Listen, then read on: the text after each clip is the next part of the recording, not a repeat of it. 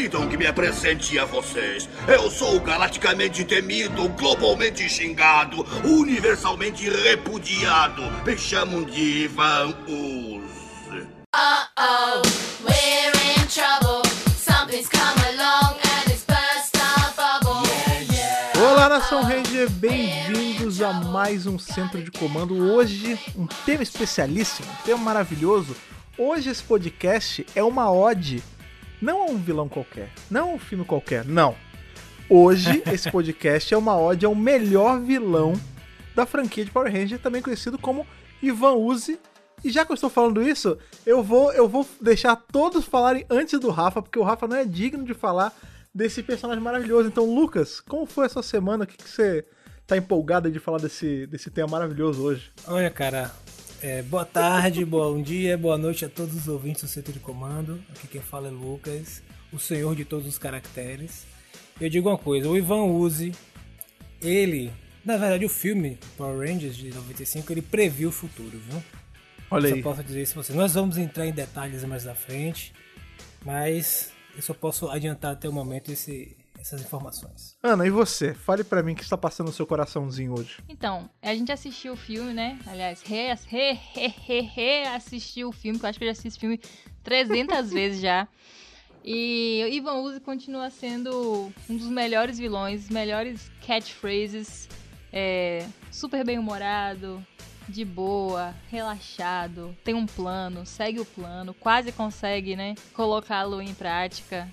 Muito bom. E o filme em si é muito rápido, gente. Você tem uma noção de. Eu ainda tenho a lembrança dele, até ter assistido várias vezes. A minha lembrança, né, é emotiva, é de quando eu assisti quando eu era pequena. Então eu tenho a noção de que o filme é enorme, acontecem várias coisas, mas o filme é muito rápido. Quanto mais novo a gente é, maior é o filme, né? É inversamente proporcional, né? Então, Fred já apresentou aí o tema de hoje, é Mary Morph Não, pera aí, calma filme aí, calma aí. 95. Fala como tá o seu coração em relação a falar do Ivanzinho hoje, pô. Então, minhas considerações sobre o Ivan Uzi vocês vão saber ao decorrer do podcast. É, E avisando que dessa vez a gente assistiu de uma forma diferente. É, a gente assistiu legendado. Faz muito tempo que eu não vejo legendado. Eu sempre estava acostumado em ver com as duas dublagens, né? Tanto a dublagem da Globo quanto a outra que saiu em DVD. Tem duas dublagens diferentes. E agora nós assistimos a versão original com áudio em inglês pra ver se muda alguma coisa. E dá pra pegar outros elementos que a gente vai comentar um pouco mais pra frente. O filme tá completando esse ano 25 anos. O aniversário foi no dia 30 de junho, estreou em 1995. Gente, tem bastante tempo já, é muito engraçado a gente comentar sobre isso porque a memória do filme é muito fresca na minha mente, como se fosse ontem. Mas antes de entrar no programa de hoje, é o seguinte: vamos falar um pouquinho do que tá rolando aí no Mega Power Brasil. A primeira coisa é que estamos com um canal na Twitch, é isso mesmo, Fred? Sim, o canal lá na rede social Roxinha, aquela que você pode ir lá assistir a gente ao vivo, falar de várias coisas, não só jogar jogos. Quem sabe um dia não junta nós quatro aqui que vemos toda semana falar com vocês por podcast. Junta a gente ao vivo lá pra trocar ideia com vocês. O importante é vocês irem seguir lá em twitch.tv barra Megapower Brasil, vale super a pena. Aqui dá pra divulgar ainda, porque no YouTube, se a gente comenta sobre a Twitch, Ele diminui, né? É, tem um probleminha, né, de alcance, pode até dar um problema maior no vídeo. E falando em gameplay, também voltamos com gameplay lá no canal com Battle for the Grid, vai ser dividido em vários episódios no modo história. E vamos voltar com gameplays de jogos antigos de Power Rangers que a galera tem pedido muito. Sobretudo, o jogo de Super Nintendo do filme de 95, que é muito legal Sim. e marcou toda uma geração. O terceiro e último aviso antes de começar o podcast de hoje é a nossa caixa postal que está de volta, né, Fred? Sim, a caixa postal onde vocês podem mandar regalos, coisinhas físicas. Se vocês já mandam aí as cartinhas virtuais pra gente toda semana, vocês podem também mandar, se vocês quiserem aí, coisas de verdade, tangíveis pra gente, sua cartinha, sua fanfic, seu desenho. E pra isso, é só você mandar para Caixa Postal 4040 CEP 41 830 972 Salvador, Bahia. Então, gente, é exatamente isso. Hoje aqui a mesa está completa comigo, com o Fred, com o Lucas e com a Ana. Vai ter muito bate-papo. Mas antes de começar o episódio de hoje, vamos pra onde? A gente vai pra sala de contenção radiação ler nossas cartinhas da semana. Então, vamos lá.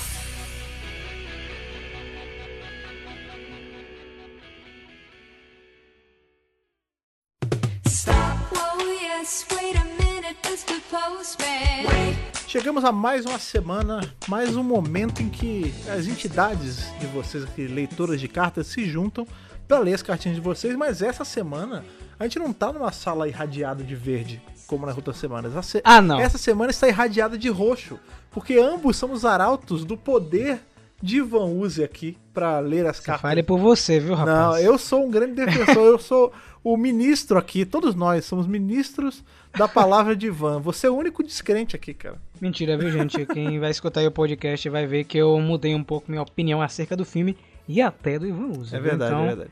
Fica até o final.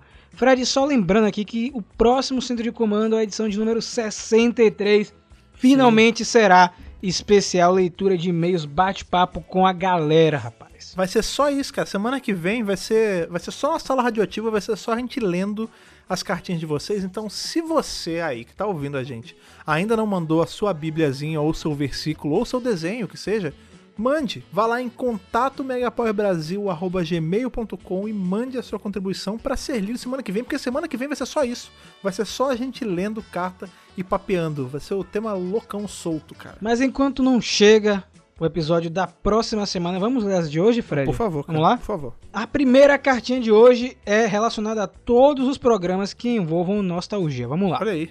Será que o de hoje conta? Porque hoje é um pouco nostálgico também, né? É, seria nostálgico também, de certa forma. Sim, sim. Olá, equipe do Mega Power Brasil. Meu nome é Ryan Pimentel, que não é Ryan, ele botou aqui, que não é pronunciado do jeito É americano. Rian, então. Porque ele disse que na outra vez que a gente pronunciou ele, a gente pronunciou que nem Ryan Parrott. É Rian Pimentel. Então, gente, é Rian Pimentel. Pera, mas é Rian ou é Ryan? Porque tem Ryan também. É Rian, Rian, É Rian. Rian, né? Rian. Tá ok, Rian. Falo de Araçás, Bahia e estou com 17 anos, quase 18. Então, devia ter deixado aí a Um data jovem, pra gente jovem. mandar os parabéns aí pra você, viu? Pois é. Mas um parabéns antecipado aí pra você. Sim. O que eu tenho pra falar é meio que uma crítica construtiva, mas por Olha favor, não me levem a mal. Bom, estou acompanhando o canal e o podcast desde o começo, e desde a semana passada estou revendo alguns vídeos e escutando novamente todos os podcasts na sequência. E tenho reparado que quando vocês falam assuntos que envolvam nostalgia, acabam falando coisas que são contrariadas nos programas seguintes. Acredito que isso aconteça porque é um assunto que todos gostam muito e, como não é algo do presente, acabamos falando coisas que são basicamente achismos e tomamos como verdade. Acho que acontece com todo mundo, é normal. Eu trouxe o exemplo. No podcast 24 é dito que a geração de vocês tinham aqueles rótulos de desenho para menina e desenho para menino. Só que no podcast sobre a Fox Kids é dito que a geração de vocês é boa por não se importar com esses rótulos. Então, Rian, Ah, entendi. são coisas entendi. diferentes, tá? É, você confundiu, na verdade, a- as duas verdades aqui são que, eu repito, a nova geração, as coisas eram rotuladas de de menino e de menina, isso é uma verdade. E ao mesmo tempo, na gente não se geração, importava. tam- é, o grande lance é o seguinte, Rian, só pra você entender como funcionava. Lá no podcast da Fox Kids, que, eu, em especial eu e a Ana, que a gente ficou debatendo bastante sobre isso, que os blocos de desenho não se importavam com o desenho ser de menino ou de menina. Tudo era passado junto. Veja, por que, que isso acontecia? No mesmo bloco que passava Autopista, que era um desenho majoritariamente para meninos, né, porque era sobre corrida e tudo mais, passava Três Espiãs Demais, que era um desenho de menina, feito para menina. Os rótulos existiam? Existiam. Eram desenhos para menino e para menina. O que não existia era a divisão deles passarem juntos ou não, entendeu? O fato deles terem rótulos que fazia com que eles ignorassem os rótulos. Senão não teria que ignorar, por exemplo. Rafa, você consegue dizer pra mim se Steven Universo é um desenho pra menino ou pra menina? Não sei, acho que é pra todo mundo, né, É cara? pra todo mundo, exatamente. Você consegue me dizer se Avatar é um desenho pra menino ou pra menina? Ou Lenda de Korra, ou o que seja? Não, acho que é pra todo mundo também, cara. Exato. E aí eles passam todos num mesmo bloco. Não no caso do Steven Universo, não porque é do Cartoon, outro da, da Nickelodeon, mas enfim. É, eles passam todos misturados, por exemplo. Steven Universo, Urso Sem Curso, todos esses desenhos, eles não têm mais o rótulo de de menino e de menina. E eles passam junto porque eles são desenhos, porque hoje em dia não tem mais essa preocupação. Na nossa época, ao mesmo tempo que tinha a preocupação de, de dividir de, de menino e de menina, não tinha preocupação de colocar eles em blocos separados. Entendeu? Então as duas verdades estão certas. E assim, cara, e é dito que a nossa geração não se importava com rótulos porque não se importava porque a gente assistia tudo, então são coisas Sim. diferentes. Os programas eram rotulados, sim, porque existia a faixa etária, como existe alguns programas até hoje, não são todos. Faixa etária e público, né? Exatamente, mas a gente não ligava pra isso, porque da mesma maneira que eu assistia Super Pig, que era pra meninas, logo em seguida tinha Power Rangers que é, no seu cerne originalmente, era feito para meninos. Então era Exato. tudo misturado. Então acho que você confundiu aí. E aí ele fala o seguinte para concluir: a minha dica é que quando tiver vídeos e podcasts desse tipo, seja feita uma pauta com fatos que são concretizados, não apenas com memórias da infância, pois o próprio Fred já disse que o tempo passa e a gente acaba esquecendo ou confundindo alguma coisa.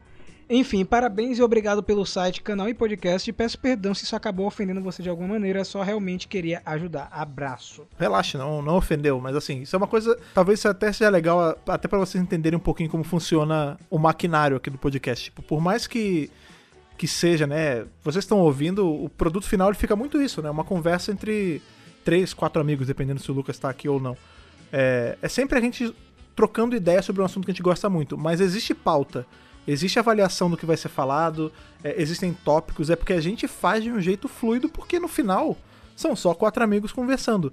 Mas não deixa de ter pauta, não deixa de ter reunião pra saber o que, que vai ou não ser falado. Ninguém liga aqui e começa loucamente a falar tudo. Fica É. tranquilo, cara.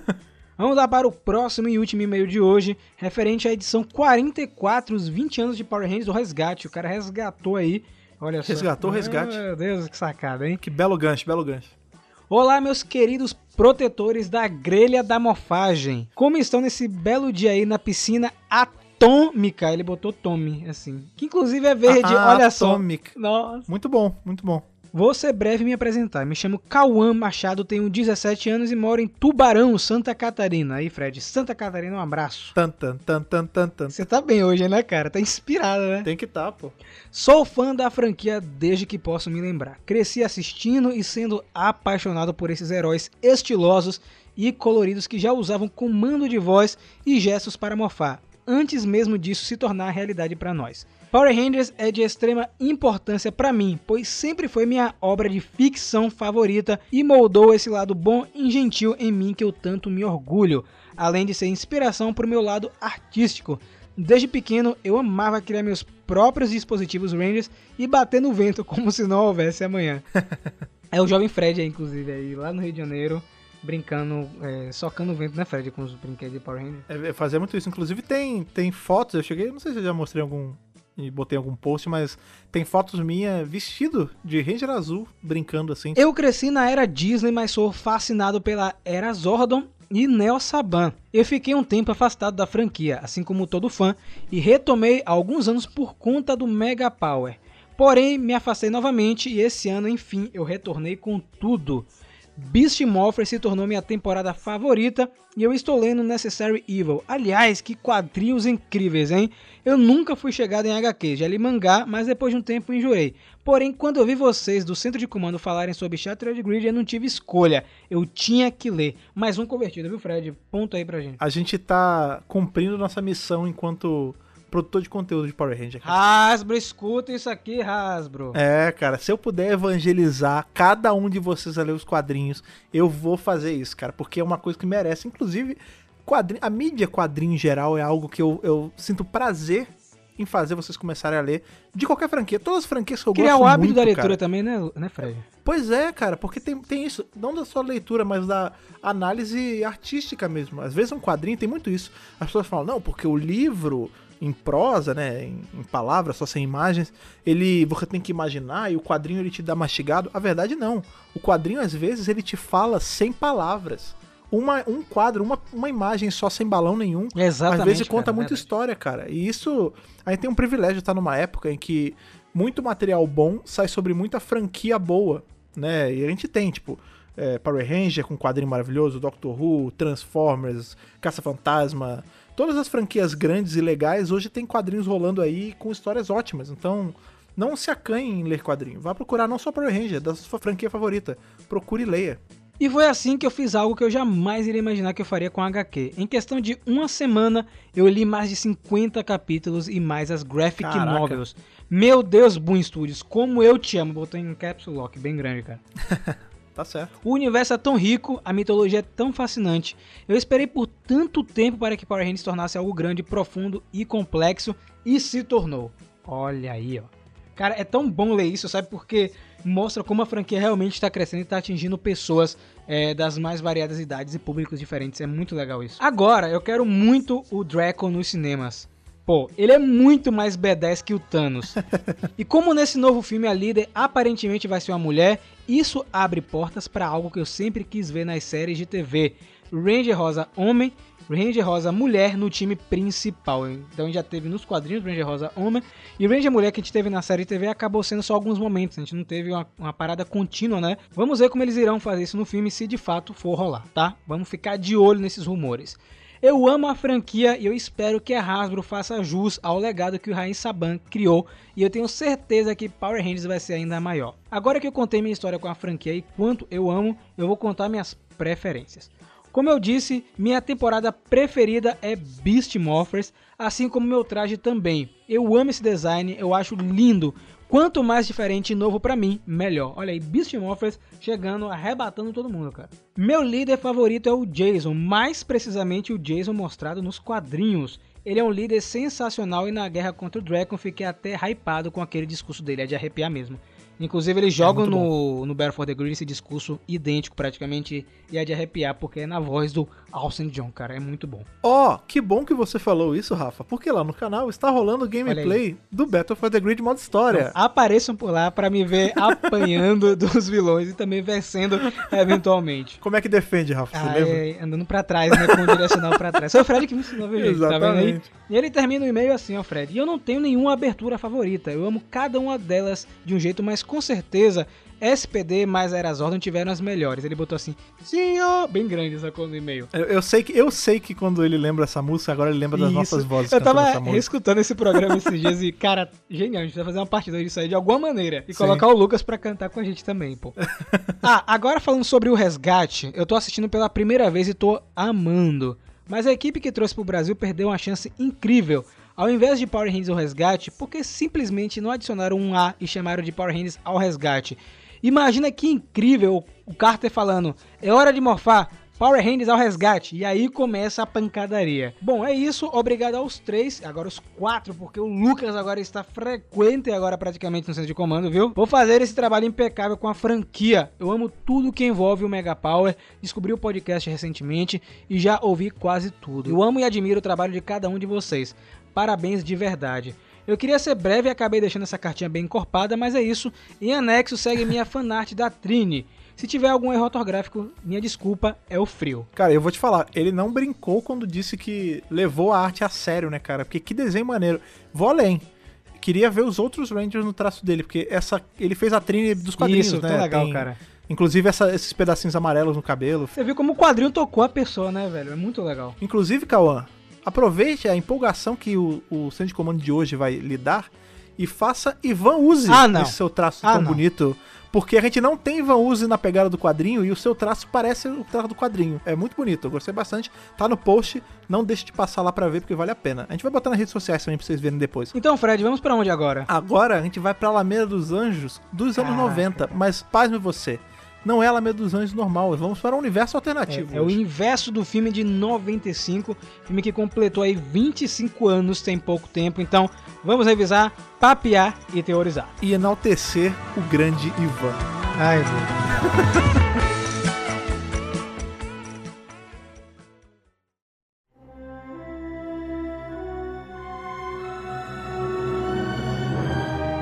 engraçado, né? A gente. A Ana comentou um negócio agora na abertura que é, é uma verdade, né? Esse filme ele é muito curto e parece como comentei, né? Parece que ele é, ele é inversamente proporcional, né? Quanto mais velho a gente fica, mais curto o filme vai ficando, né? Porque a gente vai se ligando que ele não é um negócio gigantesco, né? Quando eu peguei para reassistir, a constatação que eu cheguei foi que ele nada mais é que um episódio gigante, né? Ele tem mais uma vibe, um ritmo de um episódio da série dos anos 90, de Mary Morphin, do que de um filme feito para ser filme, né? Só que eu não acho isso uma coisa necessariamente ruim. Tipo, eu acho bom, tipo, é, é você literalmente você sente como se você estivesse vendo uma extensão da série. Eu não sei se foi feito de propósito ou não, mas com o tempo isso é uma coisa que envelheceu bem para mim. Eu tenho uma, eu tenho uma, umas considerações interessantes. Eu acho que também eu tenho um pouco essa impressão, Fred. E o legal do filme é assim, sempre quando eu vou comentar o filme, eu gosto para o pessoal que tá escutando, às vezes que não tem uma não tenho preocupação de perceber certas coisas. O filme tem uma hora e meia e aí ele é bem divididinho assim, é, tipo, em cada meia, a cada meia hora tem uma, é uma mudança de ato E aí o primeiro ato ali termina quando os Rangers vão para o centro de comando, né? E vê a, a situação que ficou o centro de comando após o ataque de Van Uzi. E, é, e o segundo ato termina na quando eles acham um templo, etc, conseguem derrotar os inimigos no templo. Então ele, esse filme ele é bem construído nesse sentido de, de atos. É como se você pode você tem esse ritmo de um episódio de um episódio que seria de uma hora e meia mas você, inclusive você pode repartir até em três episódios né você podia ser aquele aquele arcozinho com três episódios que tem no às vezes nas séries né e eu achei bem interessante isso eles têm, eles trabalham coisas como eu não sei se vocês perceberam a gente, assim, vou só falar o iníciozinho do filme né que é quando eles estão soltando de paraquedas aí o legal é que nesse momento do início os Rangers começam no céu né aquele aquela coisa interessante lá, aquela, aquelas manobras radicais. E o, e o inimigo, ele já é exposto logo a seguir que ele está no esgoto, né? Então, toda essa, essa preocupação ah, de, de, roteiro que eles têm de, com as cores, por exemplo, quando o Ivan Uzi é, é, ele é exposto, quando o Lord Zed ele liberta o Ivan Uzi, é, eles trabalham as cores também com o roxo e o verde, né? Tem Sim. Um, um verde de fundo. Aquela fumaça também, né? É, então, assim, tem uma preocupação com esse filme que eu achei bem interessante. E outros momentos que eu vou comentar mais na frente. Mas eu achei importante que sempre que a galera vai assistir um filme, tenta, tenta perceber essas, essas, essas, essas construções, né? O final do primeiro ato, como é que eles... Quais são as... A, quais são as iniciativas, né? O que vai mover os personagens na sua jornada. É bom fazer esse exercício que a gente vai é, aproveitando mais os filmes, né? Um outro negócio também muito interessante do filme é que ele funciona como uma é uma tábula rasa para quem não conhece Power Ranger também, né? Tem isso. Sim, ele, como o Lucas estava falando dele, é muito bem dividido, né? Você pode até desmembrar ele em, como se fossem três episódios aí de meia hora.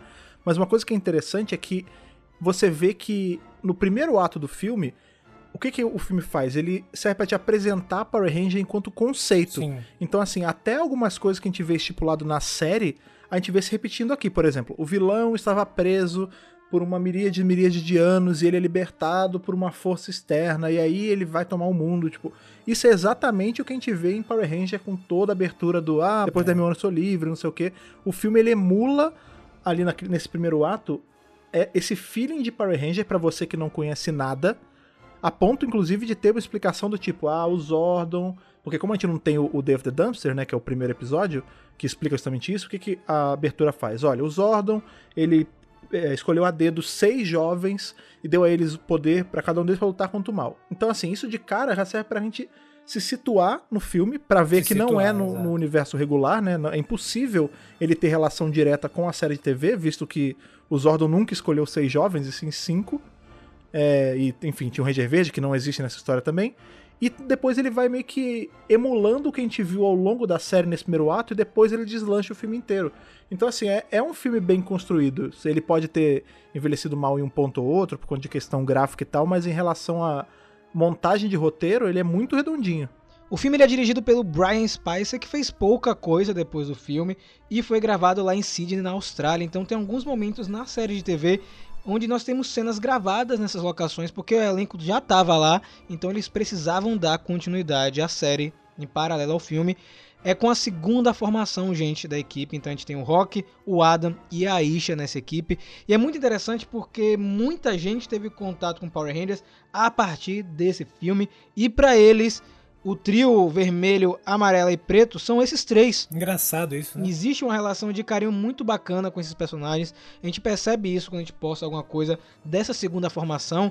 E para muita gente, aquilo ali é o início de Power Rangers. Esquece aí Jason, Trini e Zack, que é lá da primeira temporada, e é como se começasse a partir desse momento. E como o Fred deixou bem claro aí, não faz parte do cânone da franquia. Os eventos do filme estão desconectados com tudo que a gente já viu de Power Rangers, porque eles quiseram começar com a, de uma outra forma e funcionou de certa forma. Eu acho que sobretudo eles precisavam fazer algo que funcionasse para o maior público possível, né? Então fica difícil às vezes você fazer um filme que dependa da série e você ficar, enfim, para os espectadores dos cinemas, né? Terem que assistir e ter e pescar as informações em coisas que não estão eh, contidas no filme. Então todo esse esforço que Fred falou e, e como você mencionou, de colocar ele fora, né, digamos essa linha do tempo do, Power Rangers, foi um esforço para fazer funcionar nos cinemas. Inclusive como comentamos anteriormente sobre a, a cena inicial, né? Então eles fazem todo um trabalho para você entender que aqueles jovens têm, ah, eles têm habilidades extraordinárias, né? Logo de cara. Assim, primeiros minutos já para você entender que eles são pessoas especiais e tal. É, para funcionar, né? Pra, você, pra te convencer que eles são heróis, assim, sem perder muito tempo, porque o filme ele tem uma hora e meia só. É, eu acho também que a outra coisa que é bem legal desse filme, quando o Fred tava falando, me veio à cabeça, que é falar sobre qual que é, né, esse o que é ser um Power Rangers, né? Qual é o lifestyle de um Power Rangers? E aí já como o filme abre com um salto de paraquedas, depois os caras vão andar de patins, sabe? Eles são super atléticos, saudáveis. Sim. É, eles não vão diretamente pro Ernie comer, tá ligado? E lá a comida é saudável. É, lá é comida saudável e tal. Eu acho muito legal porque eles trouxeram esse mesmo feeling, né, que tem na série de TV e que são esses valores que a marca constrói. Pro filme também, nos primeiros minutos, você já vê isso. Ele tem bem aquela construção de filme de TV, apesar de ser uma boa construção. Tem bem o molde do filme fantástico dos anos 90, né? E funciona muito Sim. naquele espaço de tempo por qual ele foi produzido. É, ele tem um público muito específico, assim, no sentido de uma faixa etária ali que eles querem atingir, tá bem. tá bem claro, né? É um filme que eles querem atingir o público infanto juvenil mesmo, pros pais irem com os filhos, né? Tanto que a gente vê que, né, já adiantando um pouco, né, o grande plano de Van Hooser é justamente isso, né? É separar as crianças, e aí não são só crianças tipo de colo, são crianças até pré-adolescentes ali, dos pais para poder controlar o mundo. E aí você já passa, primeiro que você meio que já mostra a régua de público ali, tipo, é para pegar essa molecada. E pros pais que estão indo assistir, no final ainda tem a, o ganho, né, que é tipo, tá vendo, filho, ó, quando separou do papai e da mamãe, deu merda, tem que ficar junto. Porque junto é legal, junto que todo mundo é forte e tudo mais, entendeu? E o nome do personagem do garotinho lá é Fred, né? É Fred, é, É você, verdade. cara. Sim. Você talvez tenha gostado tanto do filme também. Que inclusive ele até fala no final, ah, você é o Ranger Dourado, né? É isso. é. Então, gente, uma breve sinopse aí pra situar quem não conhece o filme, que eu acho um absurdo, né? Infelizmente, tem um detalhe que a gente precisa comentar. Ele é um filme difícil de ser encontrado, até porque ele pertence a outra empresa, ele não tá com a Hasbro. O filme pertence à Fox, que pertence à Disney. Olha só essa volta por cima que a Disney deu. Ela tem os direitos do filme de 95 e também o de 97, que é o de Turbo, que a gente vai comentar em outro momento aqui. Aliás, isso me fez pensar no negócio. Na época que Power Ranger era da Disney, era uma baita chance deles terem integrado de algum jeito esse filme em alguma coisa de multiverso e eles não fizeram, né, cara? É porque também naquela época não tinha essa pretensão, né, Fred? A gente tá vendo essa construção do universo expandido de Power Rangers só agora. A Disney não tinha essa vontade, né? É o que eu percebo, pelo menos. Não, sim, concordo, mas assim, eu digo, por exemplo, a gente tem o conceito de universos alternativos, essas coisas em quadrinho desde sempre, né, na Marvel e DC, essas coisas. Se a Disney tivesse sido um pouquinho mais malandra, é porque ela tava tratando Power Rangers como qualquer coisa.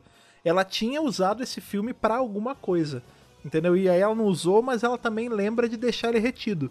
Isso que é triste, né, cara? Mas Hasbro, por favor, dá um jeito aí, coloca esse filme de volta na Netflix, em outras plataformas também, faz um novo lançamento em home video aqui no Brasil, porque tem gente que quer assistir ou reassistir.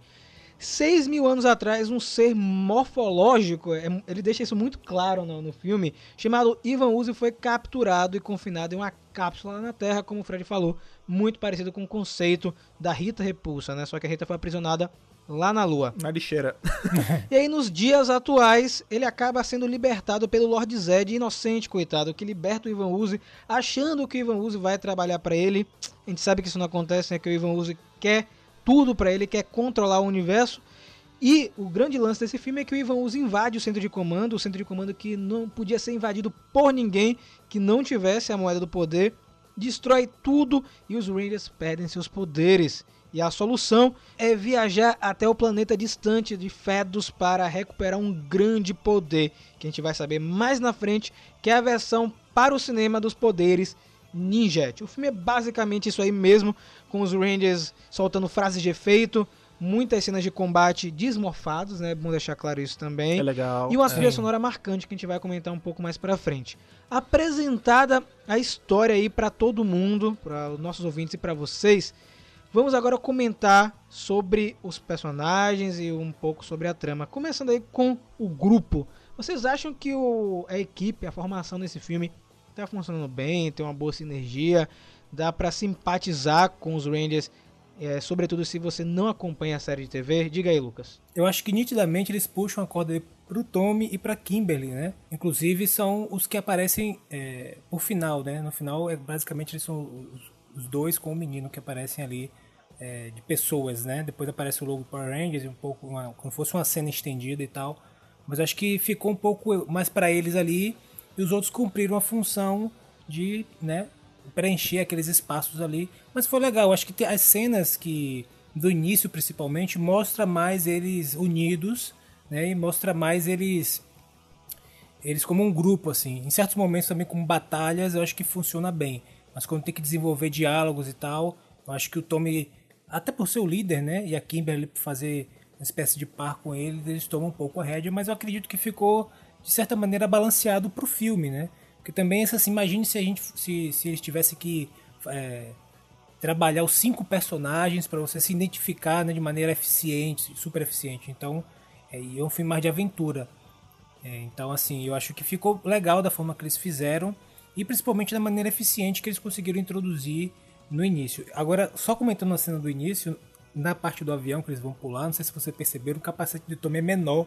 Aí ele só, ele só vai até a boca, assim, tá Como assim? É muito engraçado. É, o próprio era menor? Eu Nunca reparei. É, tipo, o capacete dele é um pouco menor. Em vez de ir até o queixo, ele vai só até a boca. Não, mas eu acho que isso aí que o Lucas falou é uma característica dessa equipe, né?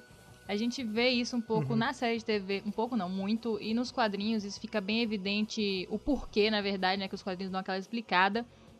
Que aquela equipe ali, o Tommy é obviamente o líder. E uma coisa que eu achei bem legal que eu tava comentando com o Rafa quando a gente tava assistindo, que é que nos quadrinhos eles colocam a Kimberly como a segunda em comando, né? Isso fica bem óbvio que, Sim. tipo, apesar do Billy ser o azul e ele, ele geralmente é a pessoa que fica com o alfa e a Kimberly tá sempre ali em cima da equipe, né, cobrando e tal. E isso acontece nesse filme também. Ela é a segunda em comando na equipe, fica bem óbvio, o Billy ele não tem muita, né, participação nessa parte de liderança.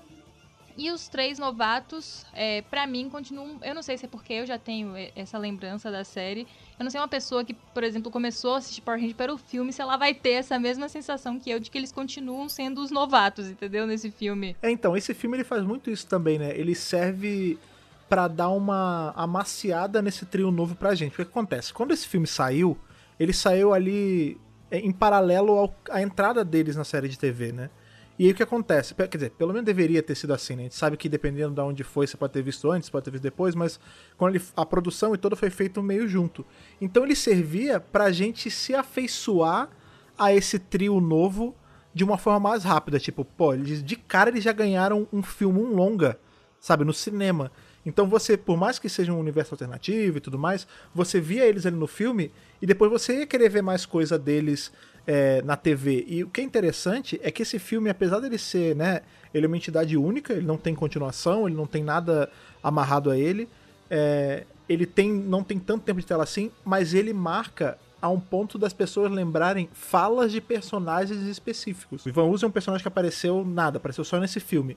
As pessoas lembram dos diálogos dele zoando adolescente até hoje. A gente lembra do Adam falando o lance sobre ser um sapo até hoje. Tipo, Isso. é, por mais que a gente não tenha tanto tempo assim pra trabalhar cada personagem, o pouco que eles são trabalhados é bem feito a ponto de marcar 25 anos depois, sabe? Com frase de efeito, é verdade. É, eles usam muitas, né? Frases de efeitos, inclusive de filmes muito famosos. Mas a outra coisa que é interessante que eu observei nesse filme também é que apesar dele não ser canônico, você tem uma sensação de continuidade que teoricamente não deveria existir, né? Já que ele, ele, não, ele não é canônico, né? Porque o uso dos tengas, né? E o Rafa me explicou, depois eu boto ele pra explicar aqui o, o porquê que teve os tengas e tal e- no filme, que são aqueles pássaros, né? E logo em seguida na série, quando eles ganham os poderes ninjete, aparecem os mesmos Tengas, a sensação que eu tenho é que, tipo, é tudo uma coisa só, entendeu? Que Ivan Uzi foi um monstro que eles lutaram e derrotaram, mas continua. E é muito estranho porque não é, né? Então, eu achei isso bem interessante porque eu não sei se isso foi proposital ou foi acidental, mas eles acabaram fazendo, pelo menos na minha cabeça, uma continuação que não existia. É, é que acaba que precisava ser essa coisa muito próxima, porque precisava ter associação com o que eles iam ver na TV, né? Tanto que, por exemplo, a gente vê os poderes do Ninjet, é, é alterado, não é igual, mas a quest pra ter os poderes, o fato de ser um arauto dos poderes que entrega pra eles é exatamente igual quem tem na série. A diferença é que a gente tem o Ninja na série e a gente tem a Sei aqui, que, pasmem, eu acho muito mais bem trabalhado do que o Ninja. Porque o Ninja era só assim, ah, ele tem os poderes e ele daí, vai lá pegar. E aí o Ninja ele é meio, meio zoeiro ali, não dá na hora e depois libera. Já a do Sé não, tem toda uma pré-história que ela tá naquele planeta porque ela não pode sair de lá, porque os poderes dela são retidos, e o Zordon conhece ela, e tipo, sabe? É, é, é muito maneiro o jeito que eles fazem é, ser um negócio igual e ao mesmo tempo ser diferente, sabe? Sobre esse lance dos Tengas que a Ana comentou, é porque originalmente no filme os monstros que o Ivan Uzi iria invocar seriam os ratos medonhos, que vai estar aqui na descrição do post, né?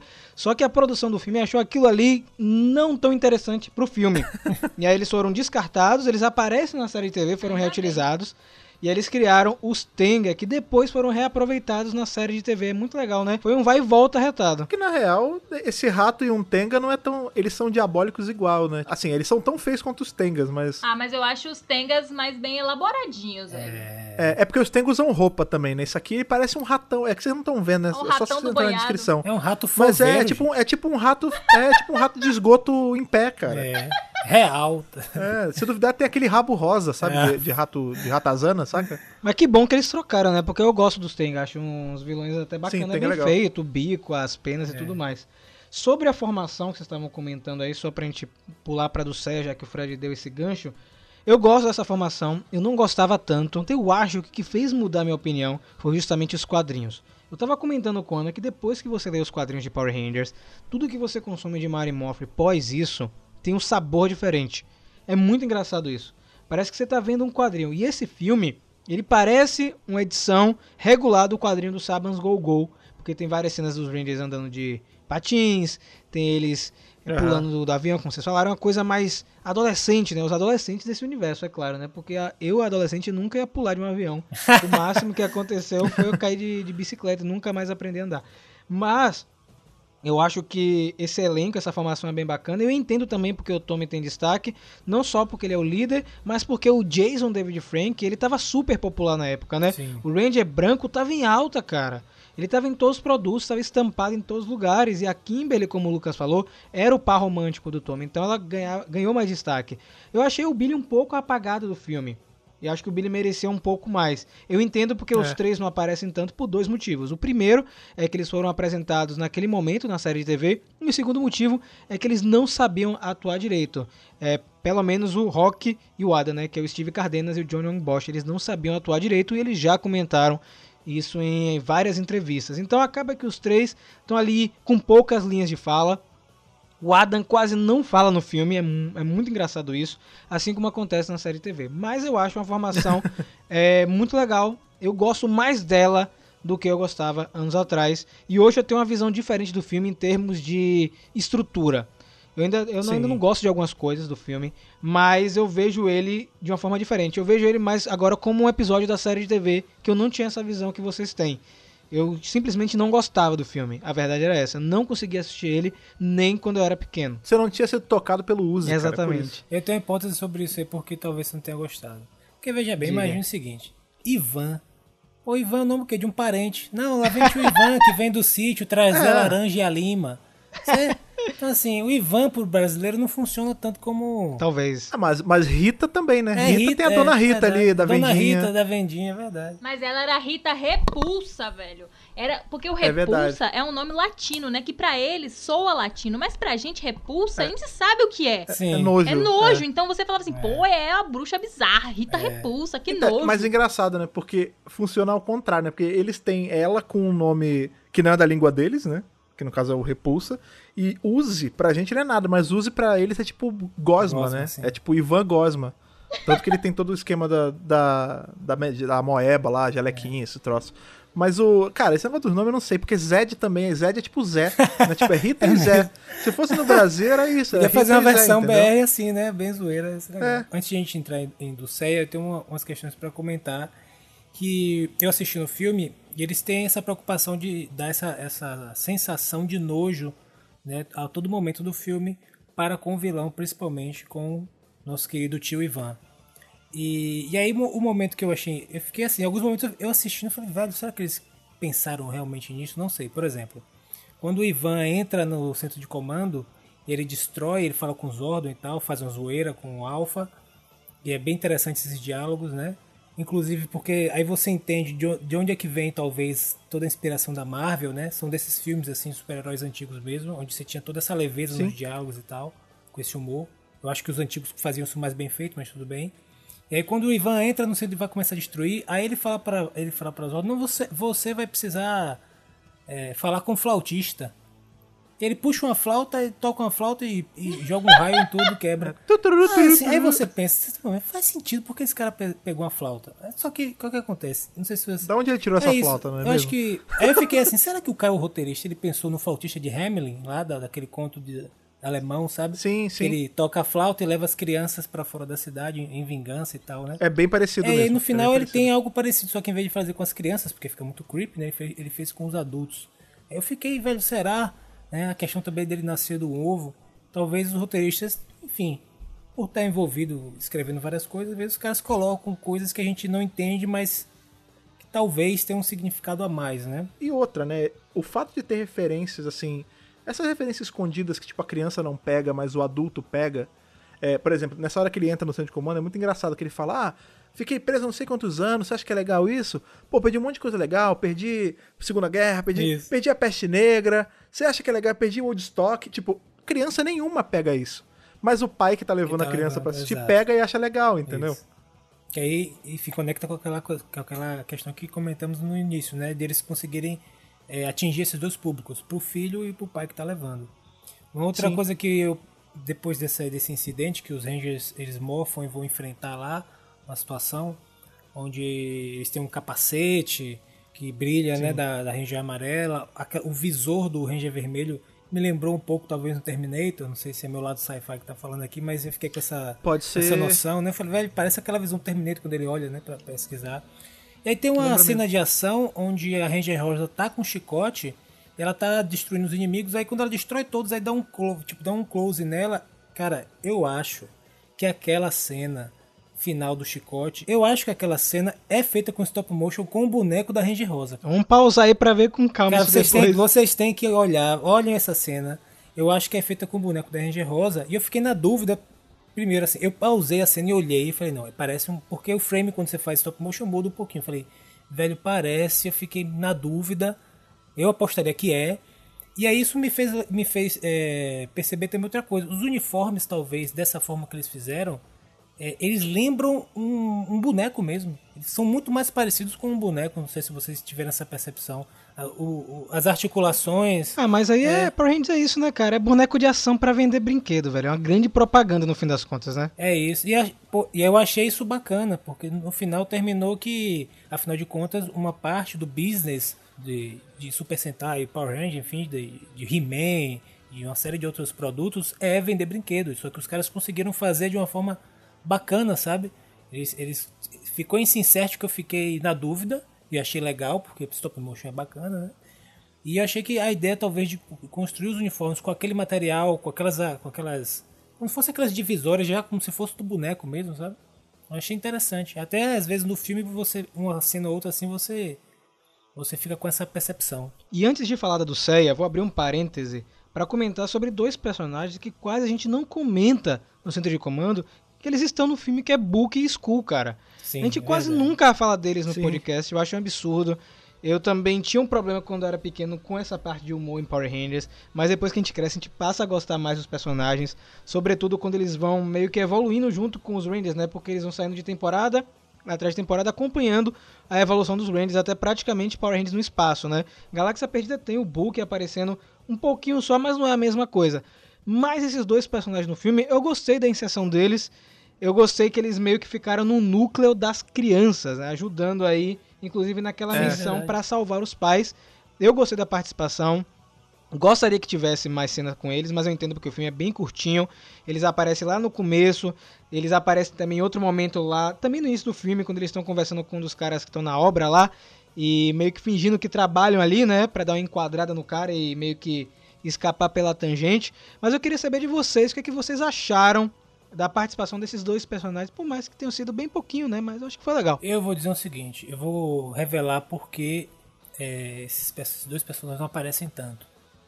é que eu espero que Fred não corte do, do podcast. Não, não cortarei, não porque cortarei. Rafa está planejando um episódio apenas especial só para esses dois personagens. Poxa, Então com vai ser um certeza. episódio inteiro só sobre Book School. Você ouviu aqui primeiro. Exatamente. Poxa, Lucas, vai revelar isso aí pro pessoal, pô. Pois é. Mas eu gostei muito, cara. Book School é, é clássico, né, velho? É muito bom. Eles no início ali, pulando de paraquedas, tudo se atrapalhado. E... Todo torto. é, é. cara, é, é muito bom. Eu não sei, até. E aqueles atores também, né? Eu, eu acho aqueles atores muito bons, velho. Não sei se é O uma. Schreier e o Jason Narver. Exato. Eu não sei se é uma questão nostálgica, talvez, mas eu, eu adoro Book School, cara. Eu adoro. Eles são muito bons, cara. O- os dois atores, assim, eles estão super envolvidos com o Code Power Ranger. O, né, o, o ele jogava Hyperforce, ele tem. Ele é super ligado em game, assim. E o Jason Narve, ele virou meio que um especialista em Tokusatsu. Ele faz as coisas pra Tokusatsu. Eles são muito legais, assim, eles parecem ser muito gente boa. Mas uma coisa que eu acho maneira, assim, nesse. seguindo essa vibe de Book School, é porque. Eu não sei se, se vocês sentiram isso também. Mas na série TV a gente tinha Book School do lado do bem. E a gente tinha a gangue da Rita sendo o Book School dela, né? É então, por verdade. exemplo, ao passo que a gente, a gente tinha a Book School, a gente tinha o Squat e o Babu, que eram essencialmente o Book School dela. E nesse filme, a gente tem isso mais ou menos. Porque o que acontece? A gente, ao invés de ter aquela trupe inteira da Rita e do Zed, que era é, Squat, Babu, Goldar e o Finster, a gente tem só o Goldar.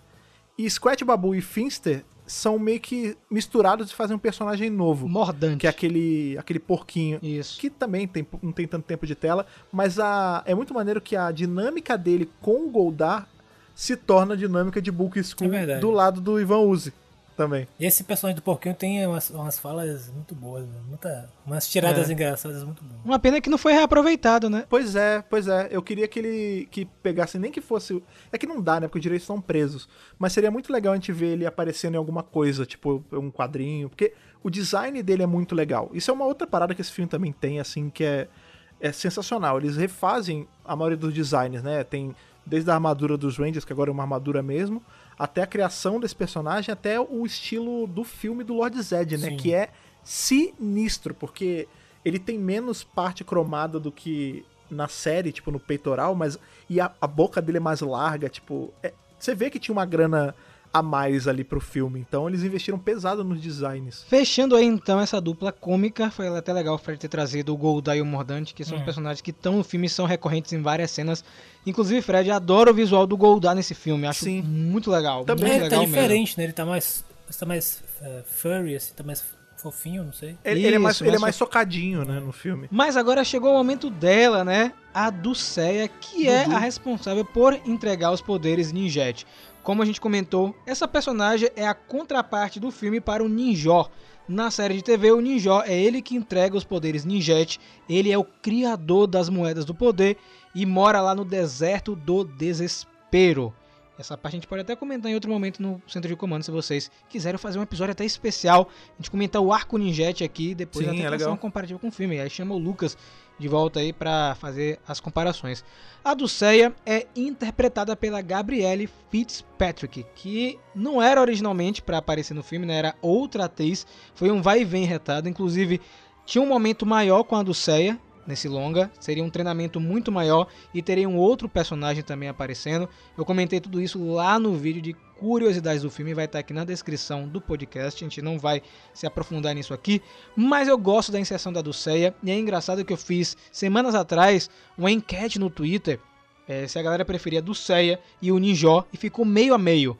O pessoal que gosta da cronologia da série optou pelo Ninjó e a galera que gosta de novidade, de uma coisa mais diferente, optou pela Dulceia. Eu gostei da personagem, acho muito interessante. Tem um roteiro do filme onde ela seria parte de uma equipe é, com os Zordon, a gente não sabe se é uma equipe de Rangers, e ajudou o Zordon a aprisionar o Ivan Uzi, mas isso foi retirado do filme. Mas eu queria saber dos senhores e da senhora que aqui do meu lado, o que, que vocês acharam da Dulceia? Ana, por favor. Eu gosto da personagem, assim, o visual eu acho insano. E inclusive eu fiquei brincando com o Rafa, porque assim, gente, eu tô aqui muito quieta e tal, porque eu tô esperando a parte das teorias. Ah, Porque eu tenho uma boa. É. Vocês estão só conversando por enquanto, jogando aquele papo, né? Deixando as pessoas situadas, parte, né, mais assim, é de produção, o Lucas trazendo uma visão cinematográfica, né? Eu tô achando ótimo, inclusive. Mas eu tô guardando minha mente aqui pro momento da teoria, porque tem certas coisas que foram colocadas nesse filme que dá muito pano pra manga. E eu sei que no momento não dá pra ser trabalhado por causa dos direitos. Mas eu aposto que deve ter alguém lá dentro da Boom já com o roteiro pronto pra explorar isso aí. Porque tem muitas coisas pra serem comentadas. Mas enfim, vamos comentar daqui a pouco. É, então, a Dulceia, eu gosto, acho o visual insano. Eu falei tudo isso por quê? Porque eu achei a roupa dela, apesar dela ser uma roupa bem pequena, não é mesmo? É, eu achei uma roupa que me lembrou muito o visual da Rita do filme 2017. Sim, a é, então, é, mesma é, exatamente. vibe daquelas sobreposições de trapos e pedaços, como se fosse um uniforme quebrado, um uniforme rasgado e tal. Entra em teoria logo, Ana. Pode entrar. Não que o Rafa vai ficar, ele vai ficar louco, ele já, ele, já tá, ele já tá prejudicado hoje. Se eu fizer isso, se eu cortar a ordem do roteiro dele do podcast, eu acho que ele vira a cadeira ao O contrário aqui, dá uma cambalhota pra o trás. olho dele vai se mover sozinho. Vai tremer, é. Então, é, e aí eu curti muito, né, eu- esse lance, né, fiquei provocando ele falando isso toda hora no filme, dizendo que parecia muito uniforme. Ele, é, não, acho que é, bebê. Eu falei, não, é assim. Parece. E aí eu gosto muito, assim, visualmente, eu gosto da, da, da parte mística, né, aquele lance lá da purpurina que ela joga e tal. Mas é aquela coisa, é uma personagem que é, é muito rápida, some, não é mais usada e, sei lá, eu queria ver um pouco mais. Então por isso que eu gostaria de uma de um quadrinho, uma coisa aí desse, Sim. desse universo do filme. Vou parar de É. falar pra não deixar as pessoas estressadas. Dulceia é fugaz com uma paixão, né, cara? Porque foi assim que ela Nossa, deixou todos Fred. nós. Boa, Porque eu gostei. Dulceia é É maravilhosa. o título do demais, podcast hoje. o tanquinho dela Cara, a Dulceia, ela é a, a Red Sonja de Power Ranger, cara. Eu sempre, eu sempre achei isso. Que a gente tem, né? Ela, a Dulceia, ela segue esse arquétipo da guerreira mística e Tipo uma poderosa Amazona, e né? barriga. É, tipo uma Amazona, tipo uma Xena. Sim. A- O Xena é de 95, né? A série Xena, mas o, ela aparece um pouquinho antes em Hércules, né? Então dá pra dizer que esse filme pode ter bebido um pouco do visual de Xena, um pouco do visual de Red Sonja, porque é bem essa pegada mesmo. Tipo, Witchblade, mentira, cara. Você achou, eu, É, você pode, achou pode ser o Witchblade pitada, também. aquela pitada de visual de heavy metal, aquele quadrinho também? Sim, sim, sim. Eu Inclusive, ele- ela, pitada a, a, a Dulce, ela lembra muito a personagem principal do filme de Heavy Metal, Sim. que é aquela loiraça que, que fica em cima de um dragão, de uma Exato. águia, um negócio assim. Eu achei que tem uma É, ela é bem assim. esse arquétipo da Femme Fatale, cara. Eu gosto muito dela, tipo. Eu gosto de Ninhos Jó, mas a Dulce, ela. Ela mexe diferente nos nossos corações, né, cara? E aí, Lucas? Mexeu com você? Eu achei legal que quando ela, quando ela entra, ela aparece, né, pra salvar os Rangers lá, porque isso é legal também no, no roteiro, porque é, no primeiro ato quem vence é Ivan Uzi. Uhum. E os Rangers estão acabados, sem poderes, né, assim, cabisbaixos, e eles precisam retomar a confiança e eles encontram um, um- um- uma, uma mentora, né, um- no caso um, novo mentor, que é a Dulceia. E aí ela aparece com aquele capuz assustando aquele... É Obi-Wan, pô, naquela Ben cena. Kenobi, Eu exatamente. ia falar isso, cara. Eu falei, velho, parece o Obi-Wan assustando o pessoal, o povo da areia. tudo. Eu fiquei, cara, que, que- será que eles. Novamente, né, será que eles estão fazendo alguma referência assim bem de leve? Pode ser, pô, pode ser. Mas eu, mas eu gostei bastante. Toda essa parte, inclusive, quando eles vão pra esse planeta e encontram a, Du- eles eh, encontram a Dulceia, que tem eh, visuais interessantes, assim, deles escalando umas coisas, assim, passando, e é bem filmada essa parte, assim, tem enquadramentos legais, quando eles encontram um esqueleto, né? Tem aquele posicionamento que às vezes o pessoal não, não, não sabe, mas muitas vezes o posicionamento dos atores, quem vai ficar atrás, vai ficar baixado, se vai ficar em pé, é tudo mapeado ali pra, pra quando a câmera se mover, eles estarem no lugar certo, pra ficar bonitinho, pra ficar interessante pra quem tá assistindo. E essa parte eu achei que tem uns visuais bem legais mesmo. E a do Cé não tem que falar, né, velho? Eu adoro o personagem é, nesse esquema assim, mulher forte, porradeira, assim, de que luta e é mentora e aí ajuda os meninos e tal. Gostei muito da do Cé. É, E é legal, né? Porque a gente tem. A gente só vai ter uma mentora mulher lá na frente, lá em Turbo, que a gente tem a saída de, de Zordon pra entrar a Dimitria, cara. Aqui não, a gente tem. Tipo, hoje em dia fala-se muito isso, né? É uma coisa válida, né? Representatividade de mulheres fortes e tal. Power Ranger sempre trouxe isso, né? Porque sempre teve mulher na equipe, mas a gente, o fato da gente ter uma mentora, tipo, da gente ter, entre aspas, um ninjor que é uma mulher e que, diferente do ninjor, ela vai cai no pau com os caras e, sabe? É, é legal pra caramba. Agora também tem outro mentor no filme que apesar de aparecer pouco tempo em tela, ele tá aí, né, gente? Que é o Zordon. O Zordon nesse filme que Ah, pra sim. mim é assustador, É, cara. É, é macabro. Eu gostei. Essa é... Ele tá meio alienígena, meio É, essa caquético, versão- Que ele tá deitadinho, né? Não, eu tô dizendo primeiro quando ele aparece no tubo mesmo. quando ele aparece no tubo, Sim. né? Que tá bem diferente da, da série de TV. Inclusive é interpretado por outra pessoa, o Zordon, nesse filme. E é interessante porque ele aparece no começo, é, como um mentor forte e tudo mais, e ele é derrotado pelo Ivan Uzi. E aí vem um negócio que quebra a mente de muita gente, que é diferente da continuidade da série de TV. A gente sabe, se quebrar o tubo do Zordon, já foi. O Zordon é, é destruído e sai as ondas Z. Nesse filme, quando destrói o tubo do Zordon, ele aparece em forma física, cara, com uma, uma, uma manta cinza, né? Um, um velho Eu mesmo. sempre, eu sempre achei que aquilo era o corpo dele derretido, sabia? Eu não sei o que é aquilo. E aí, rodeado de cristais, seriam cristais é, eu não sei. Mas eu acho essa cena, na época, achava o máximo. Achava diferente. E ver o Zordon em carne e osso, achava bem legal. Mas depois que você acompanha o universo de Power Rangers, não faz muito sentido, né? Aquilo ali. Olha- Meio que incomoda um pouco. Mais ou menos, porque a gente sabe que o Zordon tem um corpo. Inclusive nos quadrinhos Sim, a, gente, mas- a gente vê ele de, de bicho carpinteiro, né? Essa é a versão bicho carpinteiro velha. Mas a gente sabe que quando destrói ele morre, cara. Não que ele vira uma pessoa, É, sabe? É sim. isso que, que me, deixou, inco- me deixa incomodado hoje, sabe? Antes eu achava muito interessante. Como ele é jogado para um universo alternativo, a gente tem as próprias regras, né? Então incomoda menos. Até porque na época a gente não- nem tinha esse conhecimento. A gente só vai ver Z-Wave sendo introduzida e essas paradas só lá na frente em espaço mesmo. É, não tinha nem como eles saberem, né? Eu acho que a intenção também do, do pessoal, eles ficaram assim, o que, que a gente vai colocar pra mover os personagens, né? A motivação. Eles precisavam salvar Zordon. Eu né? achei o como. máximo, cara. E aí, talvez pra, pra ficar mais visível mesmo, né? Mais palpável. E até pra humanizar um pouco ele, né? Sim. Porque a gente tem no vilão do Ivan Uzi um cara que ele parece uma pessoa, mas que ao decorrer do filme a gente vai vendo que ele é completamente desumanizado, né? O corpo dele vira aquela meleca, ele tem aqueles Uzi Man lá, que são as versões bizarras dele, então a gente vai perdendo a noção dele de ser humano. Assim, ser humano entre aspas, né? De humanoide. E o Zordon, a gente ganha a noção que ele não é só uma entidade cabeçuda lá, ele, ele tem um corpo, ele pode. Ele é passivo de morrer, tipo, é bem legal. Inclusive, essa cena do Ivan Uzi né, anarquizando a lição de comando, também é uma daquelas cenas que eu falei lá no começo, que é um remake de cena da série de TV, porque a gente tem exatamente isso acontecendo. Quando o Tommy, quando é Ranger Verde ainda, quando ele entra no centro de comando e anarquiza o centro de comando. Aqui é igualzinho, só que é com o Ivan Uzi e ele destrói mais, né? Com a flauta, né? E o Tommy também tem uma flauta, né? Não sei, Tem eu uma não flauta, ver, né? exatamente. Olha É essa rima verdade. aí também. Cara, a real é que tem até quando a gente para pensar, tipo, a gente não tem Ranger Verde nesse nesse filme, né? Mas até puxando um pouco da ilha do gancho que a Ana começou a levantar, é, o fato da Dulceia se vestir de verde pode ser pra dar uma tranquilidade assim pra quem tá, tá segura isso aí, assistindo, Fred. do segura tipo, isso aí que Ana vai... Não, você não já é sabe, teoria, né? é Você dá teoria, segurada, né? Ana já sabe. Ana já tem, ela tem tipo um bloquinho de notas aqui, teorias para o Centro de Comando 62, tá aqui na mão dela, mentira.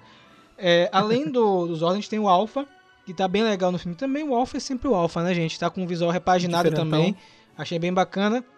E antes de chegar no Ivan Uzi, que a gente já comentou várias vezes, nós temos a Rita e o Lord Zed aí no filme, também fazendo um papel bem legal no longa. Eles serviram meio que como escada pro Ivan Uzi, foi o que eu senti, né? Eles que apresentaram o Ivan Uzi em um primeiro momento para depois eles saírem de cena e dar lugar pro Ivan Uzi. A Rita nesse filme que é interpretada por outra atriz que não tá na série de TV, que é a Julia Cortez, e o Lord Zed também é interpretado por outro ator, que é o Mark Ginter. Na versão dublada a gente não percebe essas mudanças, porque eles mantiveram as, as vozes né, da série de TV, então pra gente tá tudo em casa, mas reassistindo na versão original, a gente vê algumas diferenças é, nas vozes e na caracterização de alguns personagens. Pronto, gente. Ivan Uzi, Paul Freeman, diretamente de, de Indiana Jones, né? então um ator conhecido no filme e ele que guia a trama, é, se a gente pode dizer assim. Antes de jogar a bola pra vocês, eu sempre falo que eu não gosto do Ivan Uzi. Momento triste do podcast, né? O Fred sempre me crucifica e tudo. Mas eu vou falar pra vocês uma coisa. Assistindo com o Paul Freeman na voz original, ele mesmo sem ser dublado, tem um tom diferente. Eu percebi que tem um tom diferente.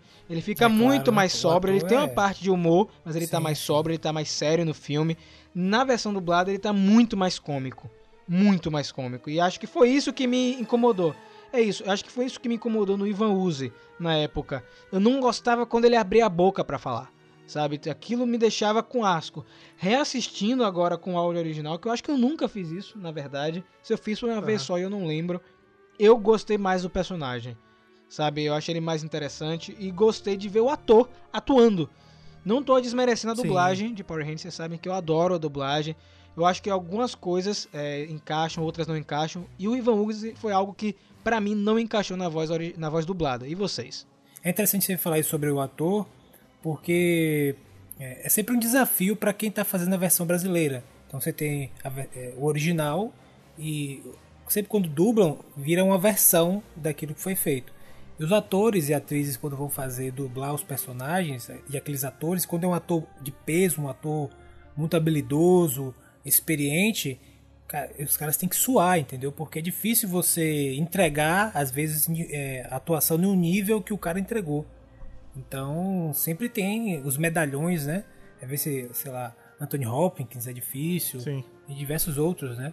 Então você pega um, um ator de peso e você tem o, ato- o dublador fazendo papel, às vezes até o próprio, o próprio diretor da dublagem quer que ele faça uma versão mais galhofeira mesmo, porque, enfim, no Brasil quem está distribuindo quer uma versão XYZ, aí não tem um cuidado do, de quem está cuidando dos originais, e aí sai assim mesmo. Por isso que é sempre interessante, ser, é, sempre interessante você, tudo bem, assistir o dublado, mas sempre que puder também dar uma olhada na versão original. E como eu mencionei no início do, do episódio aqui do Centro de Comando, eu acho que Ivan, esse, o filme é visionário e principalmente por causa de Ivan Uzi. Veja bem, olha, olha bem o que aconteceu. Sim. Ivan, o plano de Ivan Uzi era vender slime barra moeba A M as O pessoas. é B A. Pois é, imagine. E, e detalhe, né? Pra você ver como esse negócio de slime e moeba é um negócio maligno. Pra separar dos pais, né, cara? Pois é, pra separar dos pais. Aí infestou o YouTube, a gente sabe. É isso, cara. Frequenta o YouTube, a gente sabe. Então os caras, os caras já previram Ih, isso lá em caraca, 95. E eu vou te dizer uma coisa. Como é que o, o Ivan Uzi vende a- a- o slime a Gente, moeba? bruxo. Com Ele propaganda vende- de TV, né? Com propaganda de TV. E assim, como é feita a propaganda? É explorando a sua insatisfação. Pode é crer. explorando a sua insegurança, a sua vulnerabilidade. Então, você que está desempregado, bababá, que nem hoje você vai no YouTube. Esquema de pirâmide. É um, é um bocado de gente tentando faz, fazendo propaganda, te vendendo coisa que nem existe, né?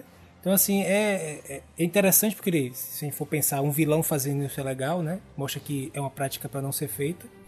E hoje em dia tá infestado disso, né? As pessoas quase lidam como um, um- é como se fosse um golpe. Na verdade, Sim. o Ivan Uzi tava fazendo um golpe. Exato. né? E aí talvez seja uma alegoria para vocês ficarem atentos quando você assistir propaganda aí no, em- é, pelo YouTube, pela televisão. Lembre-se sempre de Ivan Uzi vendendo o seu, slime. Olha o Conar aí. Eu O Conar, não, o. Conar não É, está tão errado, né? De não Pois fazer é, propaganda cara, pra criança. Eu, eu me pergunto todo dia, cadê o Conar no Brasil?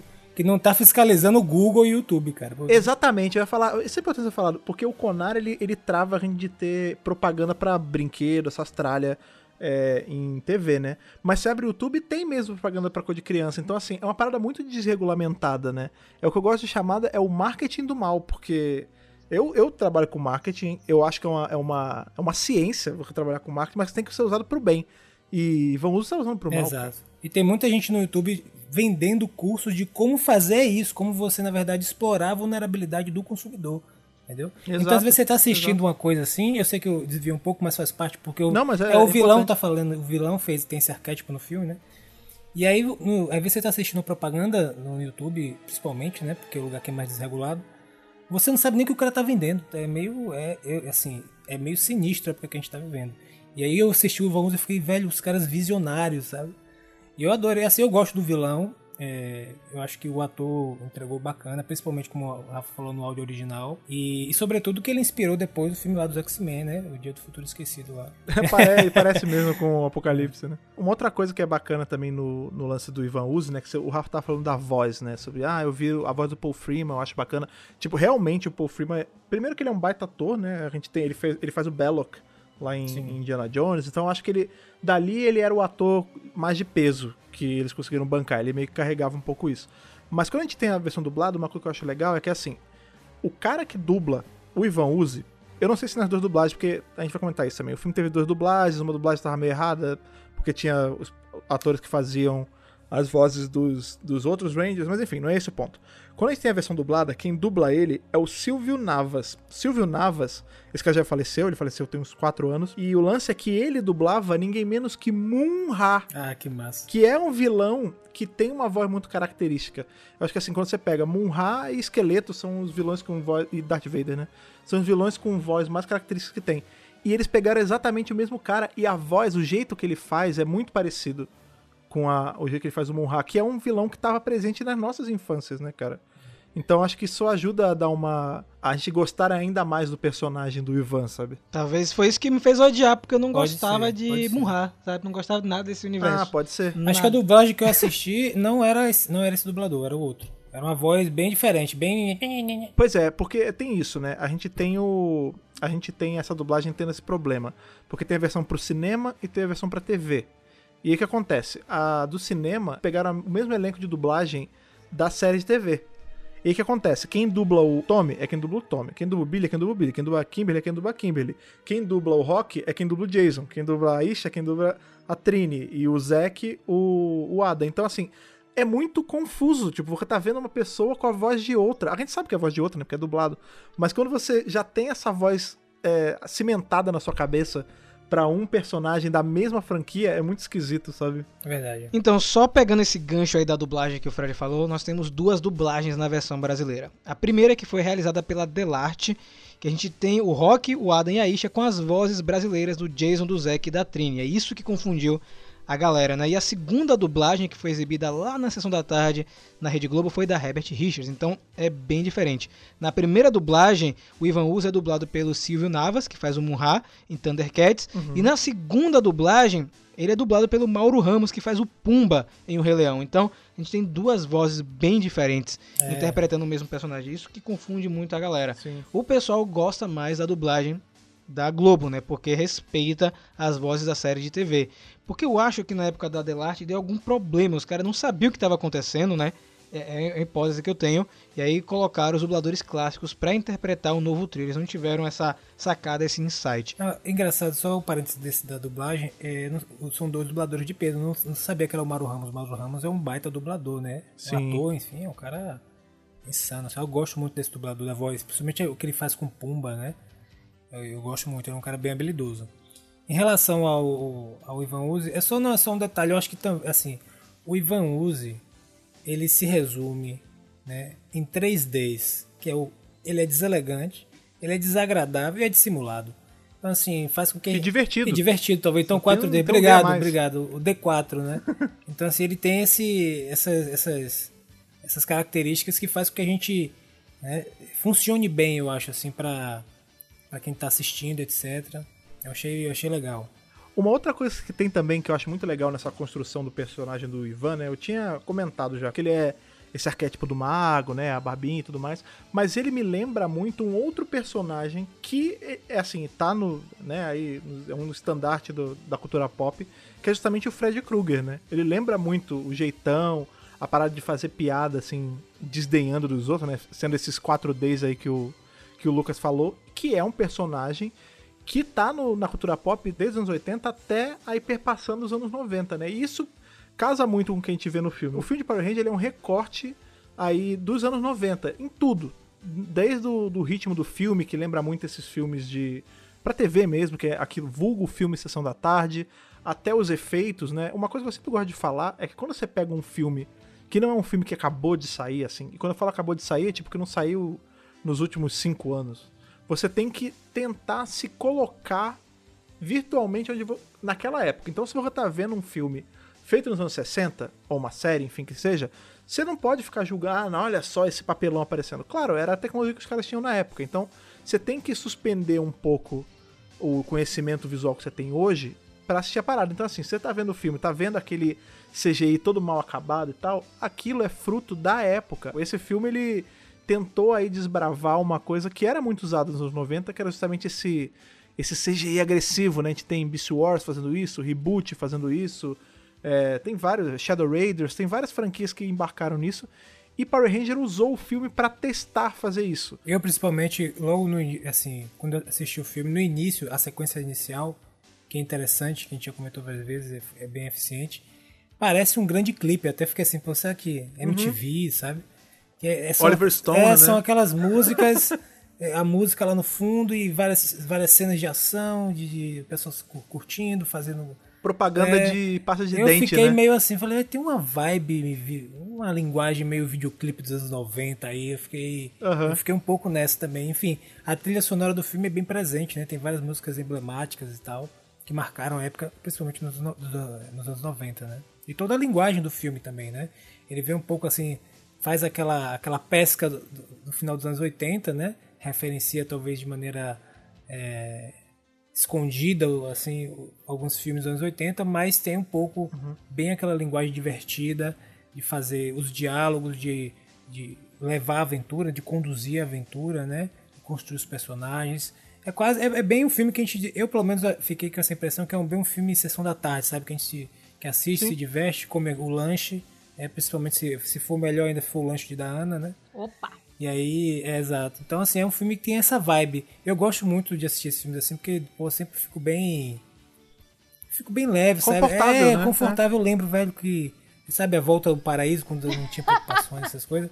É, aí você Tempo fica com aquela simples, né? sensação, é, você fica, pô, que massa, velho. Você fica com aquela sensação boa. É isso, é tão gostoso assistir, tipo, uns filmes, tipo, que você assistiu na época ou que tem uma estética similar, né? Porque você realmente se coloca num, num lugar confortável. Eu acho que primeiro porque, sendo um filme que você já assistiu, você sabe o que vai acontecer, teoricamente. Então, é zero ansiedades, né? Tipo, você, não, eu já sei, vai dar tudo certo. É seguro. E a outra coisa é que é aquela estética de que lembra você ou da infância ou da adolescência. E é isso que o Lucas falou aí, né? Tipo, é aquele, sentimento bom de apenas diversão, né? A vida era apenas uma grande diversão naquela época, era tão Exato. bom. Então, reassistindo aí o filme, veio exatamente isso que vocês falaram, essa pegada de filme de fantasia, né? Essa parte da Dulceia me lembra muito filmes de fantasia da época. Acho que eles transformaram isso pro universo de Power Rangers e funcionou, porque Power Rangers brinca com isso, né? Ficção científica e fantasia o tempo inteiro. Me divirto assistindo o filme, apesar de não ser um dos meus filmes favoritos dos anos 90. Não é meu favorito de Power Rangers também. Ele tá em terceiro lugar dos três. Mas eu gosto da pegada. O Lucas falou uma coisa muito legal, que é a trilha sonora. A trilha sonora desse filme é, Sim. assim, o supra-sumo, cara. Eu tava escutando, reescutando ela ontem, eu sempre é, pego ela pra escutar. Tem Red Hot, tem Van Halen, sabe? Então, tem um pouco de tudo.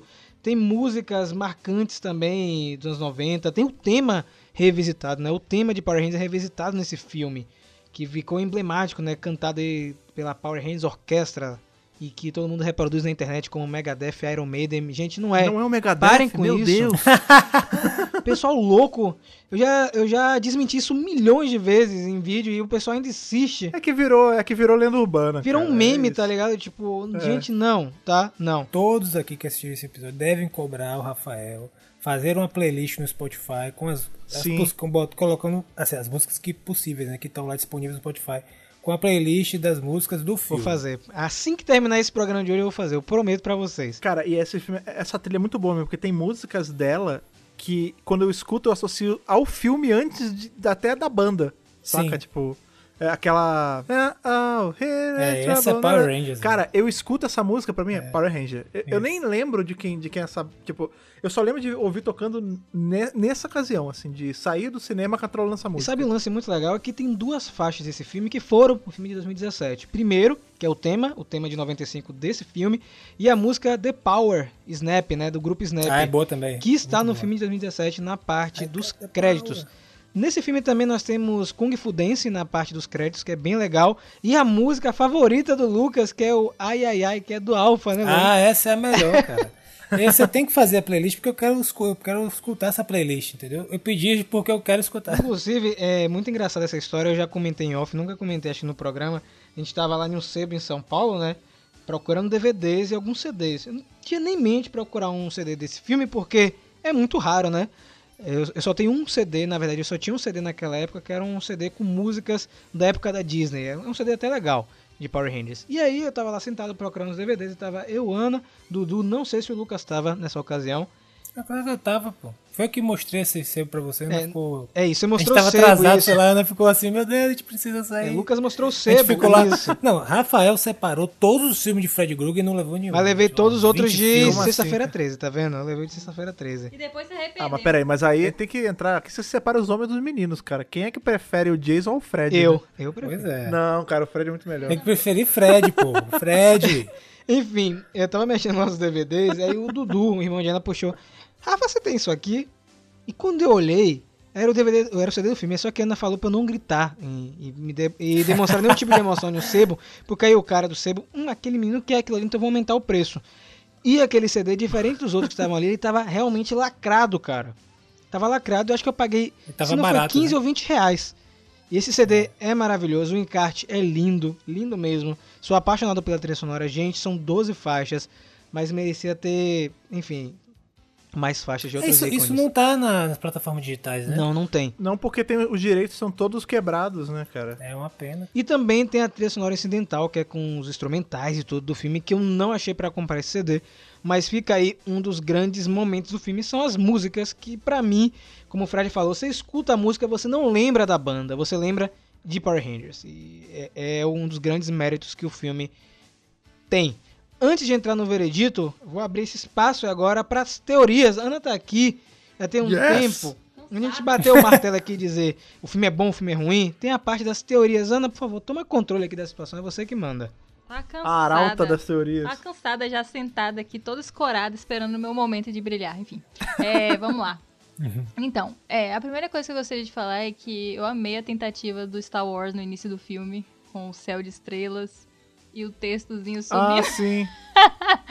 Eu fiquei assim, meu Deus, gente, eu nunca tinha feito essa associação, Que obviamente. Star Wars já roubou, né? Que já era roubado também. Pois é, obviamente eu não fiz essa associação, né? Porque em 95 eu tinha apenas 5 anos, eu não fazia ideia do que era Star Wars. Pois é. É, mas achei bem interessante isso, revendo agora, né? E pela primeira vez eu vi em inglês também, que fez toda a diferença também.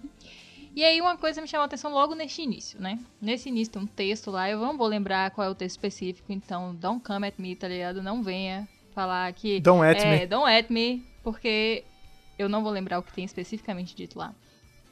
E aí, é, tem lá dizendo assim que o Zordon, né, já tinha derrotado Ivan Uzi. né, na verdade, uma equipe Sim. de seis membros já tinha derrotado Ivan Uzi. E Ivan Uzi estava preso há seis mil anos. Aí meu cérebro fez assim, peraí. Faz essa conta aqui, né? nós como humanidade, né, pessoas, né, pensantes, depois de Cristo, que, né, temos tamo, tem uma sociedade organizada que não estavam simplesmente nos matando por nos matar, né? É, a gente passou por aquele pedaço lá da, da, né, primitivo. O estado natural do ser humano. Exatamente. Passou por esse primitivismo, né? Que a gente faz, já tava lá, né? Já tava desenvolvendo, mas vamos dizer que a gente né, conseguiu nossa humanidade um pouco depois mesmo. E a gente ainda tá em busca dela ainda nos dias de hoje. Mas enfim, eu falei, pô, velho, pensa aí. Pra o cara tá preso há 6 mil anos, né? Mesmo a gente incluindo o período que a gente tava meio primitivo, e aí a gente sendo primitivo, eu acho difícil um mentor escolher seis seres primitivos que não sabem o que é a roda e o que é fogo pra serem Power Rangers, né? Vamos colocar assim. Por isso que eu botei depois Sim. de Cristo, porque dava, né, um, uma mínima chance pra galera ali, né? Os apóstolos de Zordon, não sei, alguma coisa assim. Mas enfim, eu falei, bom, essa equipe ela não pode ser humana. Ela não era da Terra. E aí eu já pensei no que fizeram no filme de 2017, tá ligado? Falei, hum, rapaz, será que a galera pescou isso aí, né, desse filme, apesar de não ter nada a ver com Ivan Uzi, né, não tem nada a ver com nada, porque a equipe do Zordon que aparece em 2017, que é o filme que eu gostaria de ver, inclusive, por favor, alguém faz esse filme aí, é, eram todos alienígenas, cada um lá de um planeta. A gente vê, a gente, a gente viu o Zordon, né, a gente viu a Rita e a gente viu a Amarela. Infelizmente a gente não viu os outros, mas eu espero um dia, né, a gente poder ter essa, essa visão. E aí eu fiquei pensando nisso, falei, poxa, quem será que derrotou Ivan Uzi 6 mil anos atrás? Daí minha mente começou a né, ficar trabalhando. E aí, durante o filme você tem várias mini mini pistas assim que eles vão colocando exatamente sobre isso, né? E aí quando aparece a Dulceia, aí o Rafa me falou na hora que a gente tava assistindo, pô, era pra ela ter sido alguém da equipe de Zordon. Aí, a- Que é o que a gente vê no filme de 2017. exatamente, aí você, Exato. poxa, né? Cara, inclusive, isso na época que saiu o filme, porque eu não sei se você lembra, né? Que tinha todo aquele lance de ah, quem era a equipe do. Zordon e tal. porque- E a teoria que eu tinha na época, no filme de 2017, era que a gente tinha o Zordon, a Rita, o Zed e a Dulceia. Em algo, e aí, mais aquela amarela lá que a gente vê caída morta, né? Imagina. Ia ser bacana, hein, cara. Mas, Mas a do não Ceia tem- seria que cor? Não seria verde, não. Ah, não, mas aí dá outra cor pra ela, sei lá, dá, dá. A rosa. a é, dá a rosa pra Dulceia, sei lá, sabe? É isso. Aí eu fiquei, né, nessa. E assim, a teoria é simplesmente, uma verdade, uma vontade de você ver isso sendo mais explorado. Porque assim, eu acho muito estranho. Eles podiam ter dito que o Van Uzi tava preso lá e não ter dado nenhum detalhe, tá ligado? Tipo, ah, ele foi preso e caiu aqui na Terra, ou um meteoro trouxe ele. Não. Eles são específicos, dizendo que uma equipe de seis membros derrotou ele e ele tá preso há 6 mil anos. O que dá a entender que ele foi derrotado há 6 mil anos atrás. E aí, durante o filme, você tem vários, né? Tem isso que ele fala, né? Tem o lance da Dulceia. é, enfim, o lance do Zordo ter um corpo, né? Que na série de TV isso não é explorado de momento nenhum. A gente sabe isso hoje dos quadrinhos, né? Que o Zordon era realmente uma pessoa inteira, né? Com pernas, braços, tronco, né? Além da cabeça. E é muito interessante isso, assim, para ser explorado num quadrinho, né? Que não depende de ser superprodução, não depende de tanto orçamento, né? É uma produção normal ali de quadrinho. E eu fico me perguntando se alguém da Boom tem essa pulga atrás da orelha, que nem eu fiquei, tá ligado? Dessa história de tipo, quem são esses seis jovens? Ou não, né? Podem não ser jovens. Quem foi essa equipe aí que, que veio até a Terra derrotar irmãos? Porque eles não são daqui, obviamente. E também aí, antes que venham, que venham crucificar, a gente tacar pedras, né? quando a gente fala que depois de Cristo que é evoluído, a gente sabe que antes de Cristo tem filósofos, tem Platão, tem Sócrates, tem todo mundo. Mas vocês entenderam o ponto da Ana, né? A sociedade moderna. A não ser, a não ser que eles estivessem querendo escolher filósofos para ser Rangers, que da Grécia Antiga, né? ele- que seria, seria muito muito, legal. interessante. Inclusive, imagina quais seriam as piadas entre eles com- enquanto eles estivessem lutando. Seriam só Aí coisa seria, muito é, cabeça, seria né? Só um, né? Tipo, ia ser o azul, né? O espartano ia ser o vermelho. Ia ser Cara, muito isso, bom. aliás, isso daria um É, roteiraço, eu acho hein? também. Hein? eu acho que a gente pode dar um retcon aqui e falar que eu acho que dá pra ter uma equipe de Ranger aí na, da Grécia Antiga, com filósofos e guerreiros de Esparta, É. enfim, vamos, Ia ser legal. vamos, vamos, vamos pensar Isso é nisso. maneiro mesmo. Sei lá, há mais de 3 mil anos, Sócrates juntou cinco guerreiros de nações diferentes. Ia ser muito bom. né? Eu, eu, eu queria Um um deles desse. teria aí. que ser um guerreiro samurai lá do Japão, né? Sim, cara. Desgarrado, né? Que É isso, um lobo solitário. Um Ronin. É, É, a gente pode pegar ali Caraca, um... Tem um de cada nação da grande época, da época. A gente esquece a América nesse momento. é, não, não rola. É só a Europa. Não tem. mesmo. Rafa tá aqui, sério, com a mão na cabeça. Tipo, o que que aconteceu com esse podcast? É parte das teorias, É, cara. a gente tá falando de um filme. É, a gente tá falando de um filme, a gente tem que trabalhar a ideia pra filme aqui. Vai que a, a Hasbro tá ouvindo e fala, pô, vou contratar esses meninos aí pra fazer um filme de Power. Ranger. Não sei, vai saber, né, cara? E falando em filme, e falando em, em coisas boas e teorias, e- vamos às considerações, cara. A gente viajou aqui, foi, foi pra, pra antes de Cristo e voltou, mas vamos voltar ali pros anos 90 pra 95 e vamos falar desse filme.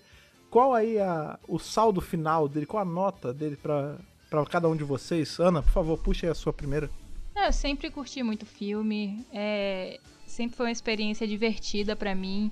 Eu não olho pra ele e quero ver tipo um material absurdo de Power Rangers. Eu não vou olhar pra ele com a mesma exigência que eu olharia pra um quadrinho da Boom, tá ligado? Porque agora a gente já foi mal acostumado, né? Claro. Então, esse nível de exigência eu nunca tive, nunca terei com ele. Sempre vai ser algo divertido de assistir. E hoje, depois dos quadrinhos, até porque eu gostaria de mencionar que as teorias só vêm por causa de- dessa porta, né, que os quadrinhos abriram, né, de ter tantas possibilidades. Antes disso, você lia essas informações e falava, ah, tá, tá bom, beleza. Tipo, massa. Tanto Mas- faz, né? É, tanto faz, entendeu? E assim, essas teorias, essas maluquices que a gente fala aqui é justamente por essa coisa que os quadrinhos possibilitaram. Então, é sempre muito divertido, eu gosto muito. É, eu filho nos anos 90 que me traz uma nostalgia absurda. É, tudo que a gente já falou aqui, eu gosto, reveria esse filme quantas vezes for necessário, der vontade, com certeza. Luquetinha. Cara, eu. É que eu já falei, né? A sensação é sempre boa de reassistir o filme. lembra, enfim, infância. Acho que o filme tem uma, um mérito de roteiro de construção para o público infanto-juvenil. Eu acho que ele segue essa linha de filme de super-herói daquela época, né? Então a gente pode pegar ele próprio, a gente pega, sei lá, Batman Eternamente, né? Que é da década de 90. Outros filmes de super-herói. Nós temos ali também, é, naquele mesmo período, o Fantasma, que é um excelente filme de super-herói. O filme Olha aí. definitivo de super-herói, né? É, já feito na humanidade, é o Fantasma. E, cara, é um excelente filme. É, eu- tem coisas interessantes, inclusive, que, assim, por exemplo, na falta de uma uma pedreira, eles utilizaram aquela aqueles, é, construction site, né? Aquela parte de que tava de construção Ah, sim. no meio da cidade. Uma obra. É, são soluções legais, sabe? Que eles encontraram para esses problemas de, de linguagem, né? Já que o Power Rangers tem uma linguagem já é, estabelecida na série. É, eu só teria é, uma, uma relutância se algo, algo- acho que não ficou tão legal um ponto que é, são as lutas de Zord. Talvez na época a gente não percebia, não percebia isso. É, o 3D, é claro, é datado, mas acho que não é uma questão, é uma questão de linguagem mesmo, porque nós vimos Guilherme Del Toro fazendo Pacific Rim e ali é CG, não é, não é efeito prático e ficou massa por causa da linguagem. E que ele é super fã e tal dessa linguagem de fazer essas lutas de robô gigante. E ele conseguiu imprimir de maneira magistral, né? E no caso, na, nessas, nas lutas de Zord, do, do filme de 95 de Power Rangers, eu acho que ficou faltou um pouco deles se aprimorar nessa linguagem, sabe, da luta de Zord. Então você tem horas que eles filmam de cima os Zords, então os Zords ficam pequenos, sem perspectiva, ficam bem menores que os prédios, né? Faltou a Então técnica certo- do Tokusatsu ali, né? Exato, faltou essa Pois é. linguagem desenvolvida lá, né? E que é a linguagem de que a gente via nas séries. E faltou um pouco essa preocupação e a ideia de ele ir para o espaço também, né? Então você vai para o espaço, você perde perspectiva. Então a ideia de você é, ter aquela imensidão, é, perspectiva, movimento, né? É, A pressão que o, o monstro dá uma porrada no outro. E, enfim, eu acho que faltou um pouco isso no filme. Talvez só seria isso que eu, que eu diria que eles poderiam melhorar. Poderia ter sido, na, mesmo na época, né? Poderia ter sido. é, ter- ter tido um cuidado maior com essa parte da linguagem. É, foi quase que experimental ali, né? Você vê, isso que a Ana falou é uma verdade. Faltou a técnica do Tokusatsu, porque também essa banda na época, né, ela não, ela não tinha noção. é- Ela já pegava pronto. Então ela. Sim. Sabe aquele negócio de você ver, pô, eu acho que consigo fazer isso. E aí esse seu eu acho que consigo, você até faz, mas não fica tão, né, tão aparado, as arestas ficam à mostra. Tem um jeito de fazer muito específico, sabe? Tem regras ali de você fazer, de você conseguir passar a passar a impressão de que aqueles monstros, que aquelas, que aquelas pessoas vestidas de monstro e de robô são, são reais, são gigantes e, e tem todo um switch actors, né, que fazem isso, é tipo, toda uma habilidade, toda uma arte envolvida nisso que, enfim, é muito bem feito e tal. Infelizmente não tá tão presente na- nesse filme de 95. Sim. É engraçado, né? Porque a gente tem. Eu vou entrar pela minha opinião, depois eu jogo pro Rafa. Que a gente tem esse lance do CGI e tal, mas ao mesmo tempo a gente também tem uns efeitos práticos nesse filme, né? A gente tem ali na, na hora que a Dulce tá treinando eles, que eles lutam com os esqueletos de dinossauro. Sim, Vocês sim, lembram? E lembro. aquilo tudo é. Eu não sei se é. Eu vou ser muito sincero, eu não lembro se é. Se o negócio é uma parada meio stop motion ou é tipo animatrônico. Mas é muito bem feito e não é efeito. é, Não é CGI, é, não, tipo é. efeito prático. Então, assim, o o filme ele tem essa mescla boa. Talvez, Sim. vendo hoje, né? Porque a gente sabe que esse CGI data muito rápido. Se eles tivessem feito uma parada até stop motion mesmo na pegada de Jazão os Argonautas, sabe? Tipo, Sim. Ray Harryhauser, aí daria uma, uma impressão de gigantismo mesmo daquilo, mas Sim. infelizmente não foi o ponto. Mas eu sou um, um apreciador desse, desse CGI ilustrado, que eu chamo, que é essa parada que você vê que é tudo cromado. Eu gosto muito dessa estética, né? A gente tem aquele Zord ah, é, é escorpião e o formiga, é um escorpião, né? Do Ivan Uzi, que depois ele se funde. Eu acho muito bonito, tipo. é, até o próprio Zord deles, que é. Ele é uma adaptação do Zord que a gente tem ali na fase dos Ninjet, né? Que seria o Zord de Kakuranger. É, a gente vê ele uma versão americanizada, mais magrinho. É, ele tem, ele é datado, mas eu gosto muito. De novo, mas é porque também esse filme ele lembra tempos mais simples. É, Eu acho que a, a verdade é essa, tipo, não dá pra eu dizer que eu não sou tendencioso a avaliar o filme. Eu sou, eu tenho duas visões. Eu tenho uma visão do Fred fã da- do filme e tenho a visão, visão do cara que tá analisando, tipo, em análise o filme é perfeito? Não, longe disso, não é. Mas pro meu coração ele se torna perfeito porque ele me lembra de bons momentos e tal. Eu, eu gosto muito do filme, ele tem suas falhas, como todo, todo filme tem, mas são falhas que passam numa boa porque é um filme divertido. Ele não tem pretensão de ser um filme para ganhar 70 Oscars e desbancar a bilheteria, mas ele tem a pretensão de ser divertido e ele é, ele faz isso muito bem. Então é um filme que eu gosto muito. Mas, por favor, Rafa, você que era um cara aí que abertamente não gostava muito desse filme, qual a sua conclusão aí, qual sua seus pontos sobre essa maravilha da sétima arte? Então, eu continuo não gostando do filme, tá? É, filmes de Power Rangers é o que eu menos gosto mesmo. Não tenho nenhum tipo de relação afetiva com ele. Inclusive, infelizmente, minha relação com ele é de repulsa, sempre foi. Nunca tive vontade de esperar para assistir na sessão da tarde, nunca tive essa ansiedade de alugar o filme nas locadoras. Então, para mim, ele é só um episódio de, de Power Rangers maior. Nada mais do que isso. O Ivan Uso é um vilão ok, pra mim, eu acho ele engraçado em vários momentos, divertido. Eu gosto do Paul Freeman agora na versão original assistindo, acho que melhora a atuação, melhora a presença dele no filme como um todo. Mas acho que o que me incomoda no filme é a sensação de não continuidade com a série de TV. Acho que isso me, incomoda de uma maneira e de não aproveitar elementos do universo de Power Rangers. O Lord Zed e a Rita são jogados de escanteio. Eu entendo que é para dar destaque pro Ivan Uzi. A gente tem pouco universo dos Power Rangers apresentado, né? É, é tudo muito rápido. Mas eu entendo que é um filme feito para ser dessa maneira. Né? É um filme feito para ser um filme de, é um filme de baixo orçamento, é um filme de sessão da tarde, como o Freddy falou, então ele cumpre com o papel dele. Talvez seja um preciosismo meu querer algo diferente disso aí, querer algo maior, etc. Talvez porque eu goste mais do filme de 97, que é mais é completinho, amarrado com a lore. Mas gosto de ver esse elenco, adoro essa formação mais do que eu gostava antes. Senti um sabor diferente reassistindo por conta dos quadrinhos. Acho que os quadrinhos fizeram eu gostar mais do filme. Porque eu, a gente está acompanhando a evolução desses personagens e a gente sempre quer ver um pouquinho mais dele em alguma coisa, né? Em algum momento. Então, ver essa formação na, no cinema de novo, né, nesse filme de 95, revendo, eu vejo com outra ótica. Eu quero ver mais daquilo. Então, me divertiu mais do que me divertia anos atrás. Os Zords realmente é um problema, mas não me incomodou reassistindo o CG, porque eu já estava acostumado com o CG, sabe? Tipo, era um negócio tão tosco que eu me acostumei e gostei daquilo. Mas Lucas falou um ponto importante, que são as lutas, são bem engessadas, cara. Então, tipo, não tem muito movimento. É mais legal quando você vê os Zords separados do que o Megazord, sabe? A luta do Megazord sim, não é tão sim. legal. Os Zords separados é divertido. Você vê o sapo usando a língua. O lobo eu acho lindo. É, o inclusive. lobo é muito legal. Eu adoro esses, esses Zords, esses bonecos, porque são bonecos, né? Eu sempre é, tive a vontade de ter eles. Nessa versão do filme, que é cromada, brilhante, teve até um cara que fez o Megazord em versão cromada. Eu, eu tô ligado. E achei bonito pra caramba, mas peca nisso. Mas como um todo, eu vou fazer um pouco diferente do que eu já comentei outras vezes.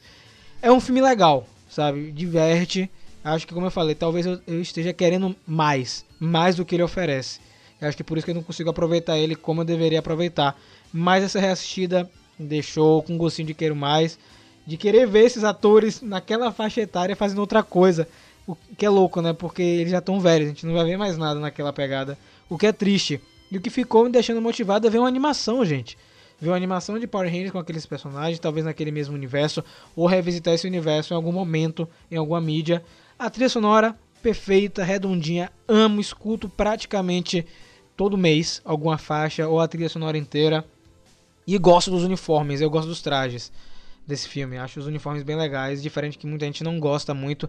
E o uniforme do filme de 2017 é uma releitura desse, desse traje. Se vocês olharem, o peitoral é parecido, é, os pés, as botas, tudo é muito parecido com o filme de 95. Fica aí, se você não assistiu ainda, vai assistir. Procura o filme, é uma ótima pedida para a sessão da tarde. Faz um lanche aí, bem legal, para se relembrar esse período. Pega um Nescau, um sanduíche, um misto quente, né? Pra assistir esse filme. Tem que fazer ele naquela chapa de forno, saca? Aquela que você dá aquela prendidinha. Isso, é. exatamente, pô. Procura pra ver no áudio original, tá, gente? Não tô desmerecendo a dublagem. Se você só viu dublado sua vida inteira, dá uma chance para ver com áudio original, para ver como é que é a atmosfera do filme, como é que são as atuações e tudo mais. Também, o dublado é muito bom. Adoro, inclusive, a dublagem da Herbert Richards, mas fica aí a dica, Power Rangers do filme de 95. Em breve, iremos comentar o próximo que é o de 97, que é o de turbo, mas em outra ocasião.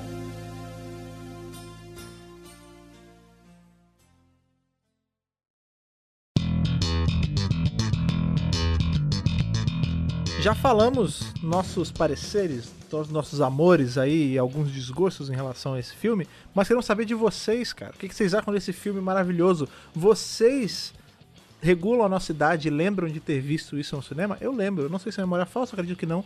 Eu lembro de ter ido assistir no cinema, lembro de, de esperar pra ver na sessão da tarde, de brigar pra alugar. É um filme que tá presente aí nas nossas quatro histórias, mas queremos saber de vocês. Vocês assistiram na época? Vocês assistiram depois? Vocês conseguiram pegar em algum streaming quando tava lá no Netflix ou procurando por aí de outro jeitão na internet? Conte pra gente qual a sua experiência com o filme, o que, que você acha desse filme como um todo, tanto com visão de fã como com uma visão mais analítica. E pra isso, claro, você precisa falar com a gente aí pelas nossas redes sociais. Redes sociais essas estão presentes em quase todas. Então, Rafa, por favor, lembre pra gente quais são. Gente, muito fácil. Procura aí, arroba Megapower Brasil. Tem Twitter, tem Facebook, tem Instagram. E também aproveita para ir no nosso canal depois, tá? youtube.com barra Megapower Brasil. Sim, não esquece também de ir lá no Twitch, né? Que é twitch.tv barra Brasil, não se esqueça. Outra coisa que você também não pode se esquecer é do nosso e-mail, porque tem gente que ainda erra, veja você. A gente lembra aqui toda semana e tem gente que ainda erra. Então, Ana, por favor, lembre pra galera como eles fazem pra mandar cartinhas. Pronto, gente. O e-mail novo é contato megapowerbrasil@gmail.com. Sem errar, bota aí no coração contato megapowerbrasil@gmail.com. No assunto você coloca a edição do podcast da qual você está se referindo e no corpo do e-mail você coloca o seu nome, a sua idade e de onde você está falando para nós sabermos, né, sobre um pouco mais sobre você e também para ajudar no nosso Power Senso. Claro, e outra coisa, você faz, já que hoje nós falamos aí de quê? Falamos de heróis, de um filme de super-herói. E qual o lugar que você vai pra poder saber tudo que tá rolando aí sobre os heróis e sobre todas as outras coisas da cultura pop? O Mega Hero. Então, Lucas, por favor. Exatamente, você vai em no site tem um site do Mega Hero, que é o megahero.com.br, nas redes sociais, no Twitter e no Instagram, que é Mega Hero Oficial, nosso canal no YouTube também, que você vai ver lá é, material sobre tokusatsu, sobre heróis ocidentais, sci-fi, terror, é, mistério, enfim, novidades de eventos como San Diego Comic Con. Então, assina o canal, segue o Mega Hero nas, redes sociais. Quem quiser me seguir nas redes sociais é o arroba tem Twitter, tem Instagram, enfim. De vez em quando eu apareço, digo alguma coisa e sumo durante 20 anos. E, aí- some tal qual Ivan Uzi. é, aí você, é, exato, aí você Olha precisa sacada, estar bem rapaz. atento para pegar esse momento especial onde eu vou falar alguma coisa e Tem sumir, de- tem que ligar as notificações É. do Lucas, senão você perde ele. Exatamente. Exatamente, cara. Uma outra coisa que você pode fazer, claro, você sabe que quando chega o final aqui eu venho falar isso. Se você quiser ajudar a gente aí a continuar mantendo o nome de Van Uzi para todos os lugares, enaltecendo esse ser maravilhoso, você pode nos ajudar lá no Apoia. Você pode ir lá em apoia.se barra Brasil, começar a contribuir mensalmente com um pouquinho ou com um pocão que seja, para poder fazer a gente continuar gerando conteúdo de Power Ranger aí aqui no Brasil e também no mundo, que temos ouvintes fora também. E você entra também nesse hall de heróis aqui, que vem todo mês ajudar a gente, que são o Stefano Gollum, o Ramon Tonelli Cavalari, Ayrton Serafim Balabem, Matheus Souza Alves, Yuri Lima, Gustavo Almeida Teixeira, João Lennon Carneiro e Daniel Denis Santos de Jesus, cara. Todos eles vêm e entram lá no Apoia-se, todo mês estão ajudando a gente. Se você quiser fazer parte, não se acanhe, a gente vai gostar bastante, certo? Exatamente, gente. Muito obrigado mais uma vez pela sua audiência. Foi um prazer comentar sobre esse filme aqui com vocês. Não esqueça de compartilhar o Centro de Comando nas redes sociais para mais gente ser irradiada com a energia que emana aqui do Centro de Comando. A gente se vê muito em breve e que o poder o proteja. É porque originalmente os monstros que o Ivan Uso iria criar para esse filme eram uns monstros meio ratos. Deixa eu pegar essa imagem aqui pra vocês verem aqui, gente. Ah, coloca aí pra não ficar. Peraí. Antes de eu falar. Rato. O rato! Cadê? Aqui. Aham. Senhora, sério? É, deixa eu mostrar pra vocês. Mas foi feito pro filme? Foi feito pro ou- filme. Nossa, ainda bem que eles não usaram. Deixa eu botar aqui. Deixa eu ver. Caraca, que Velho, maneiro. que bicho. maligno, bicho. Peraí, deixa eu falar. Não, Que maneiro. É tipo o Mestre Splinter da, da oitava camada da Deep Web, né, cara? Vamos lá. Que ratos malignos, velho. Vamos lá.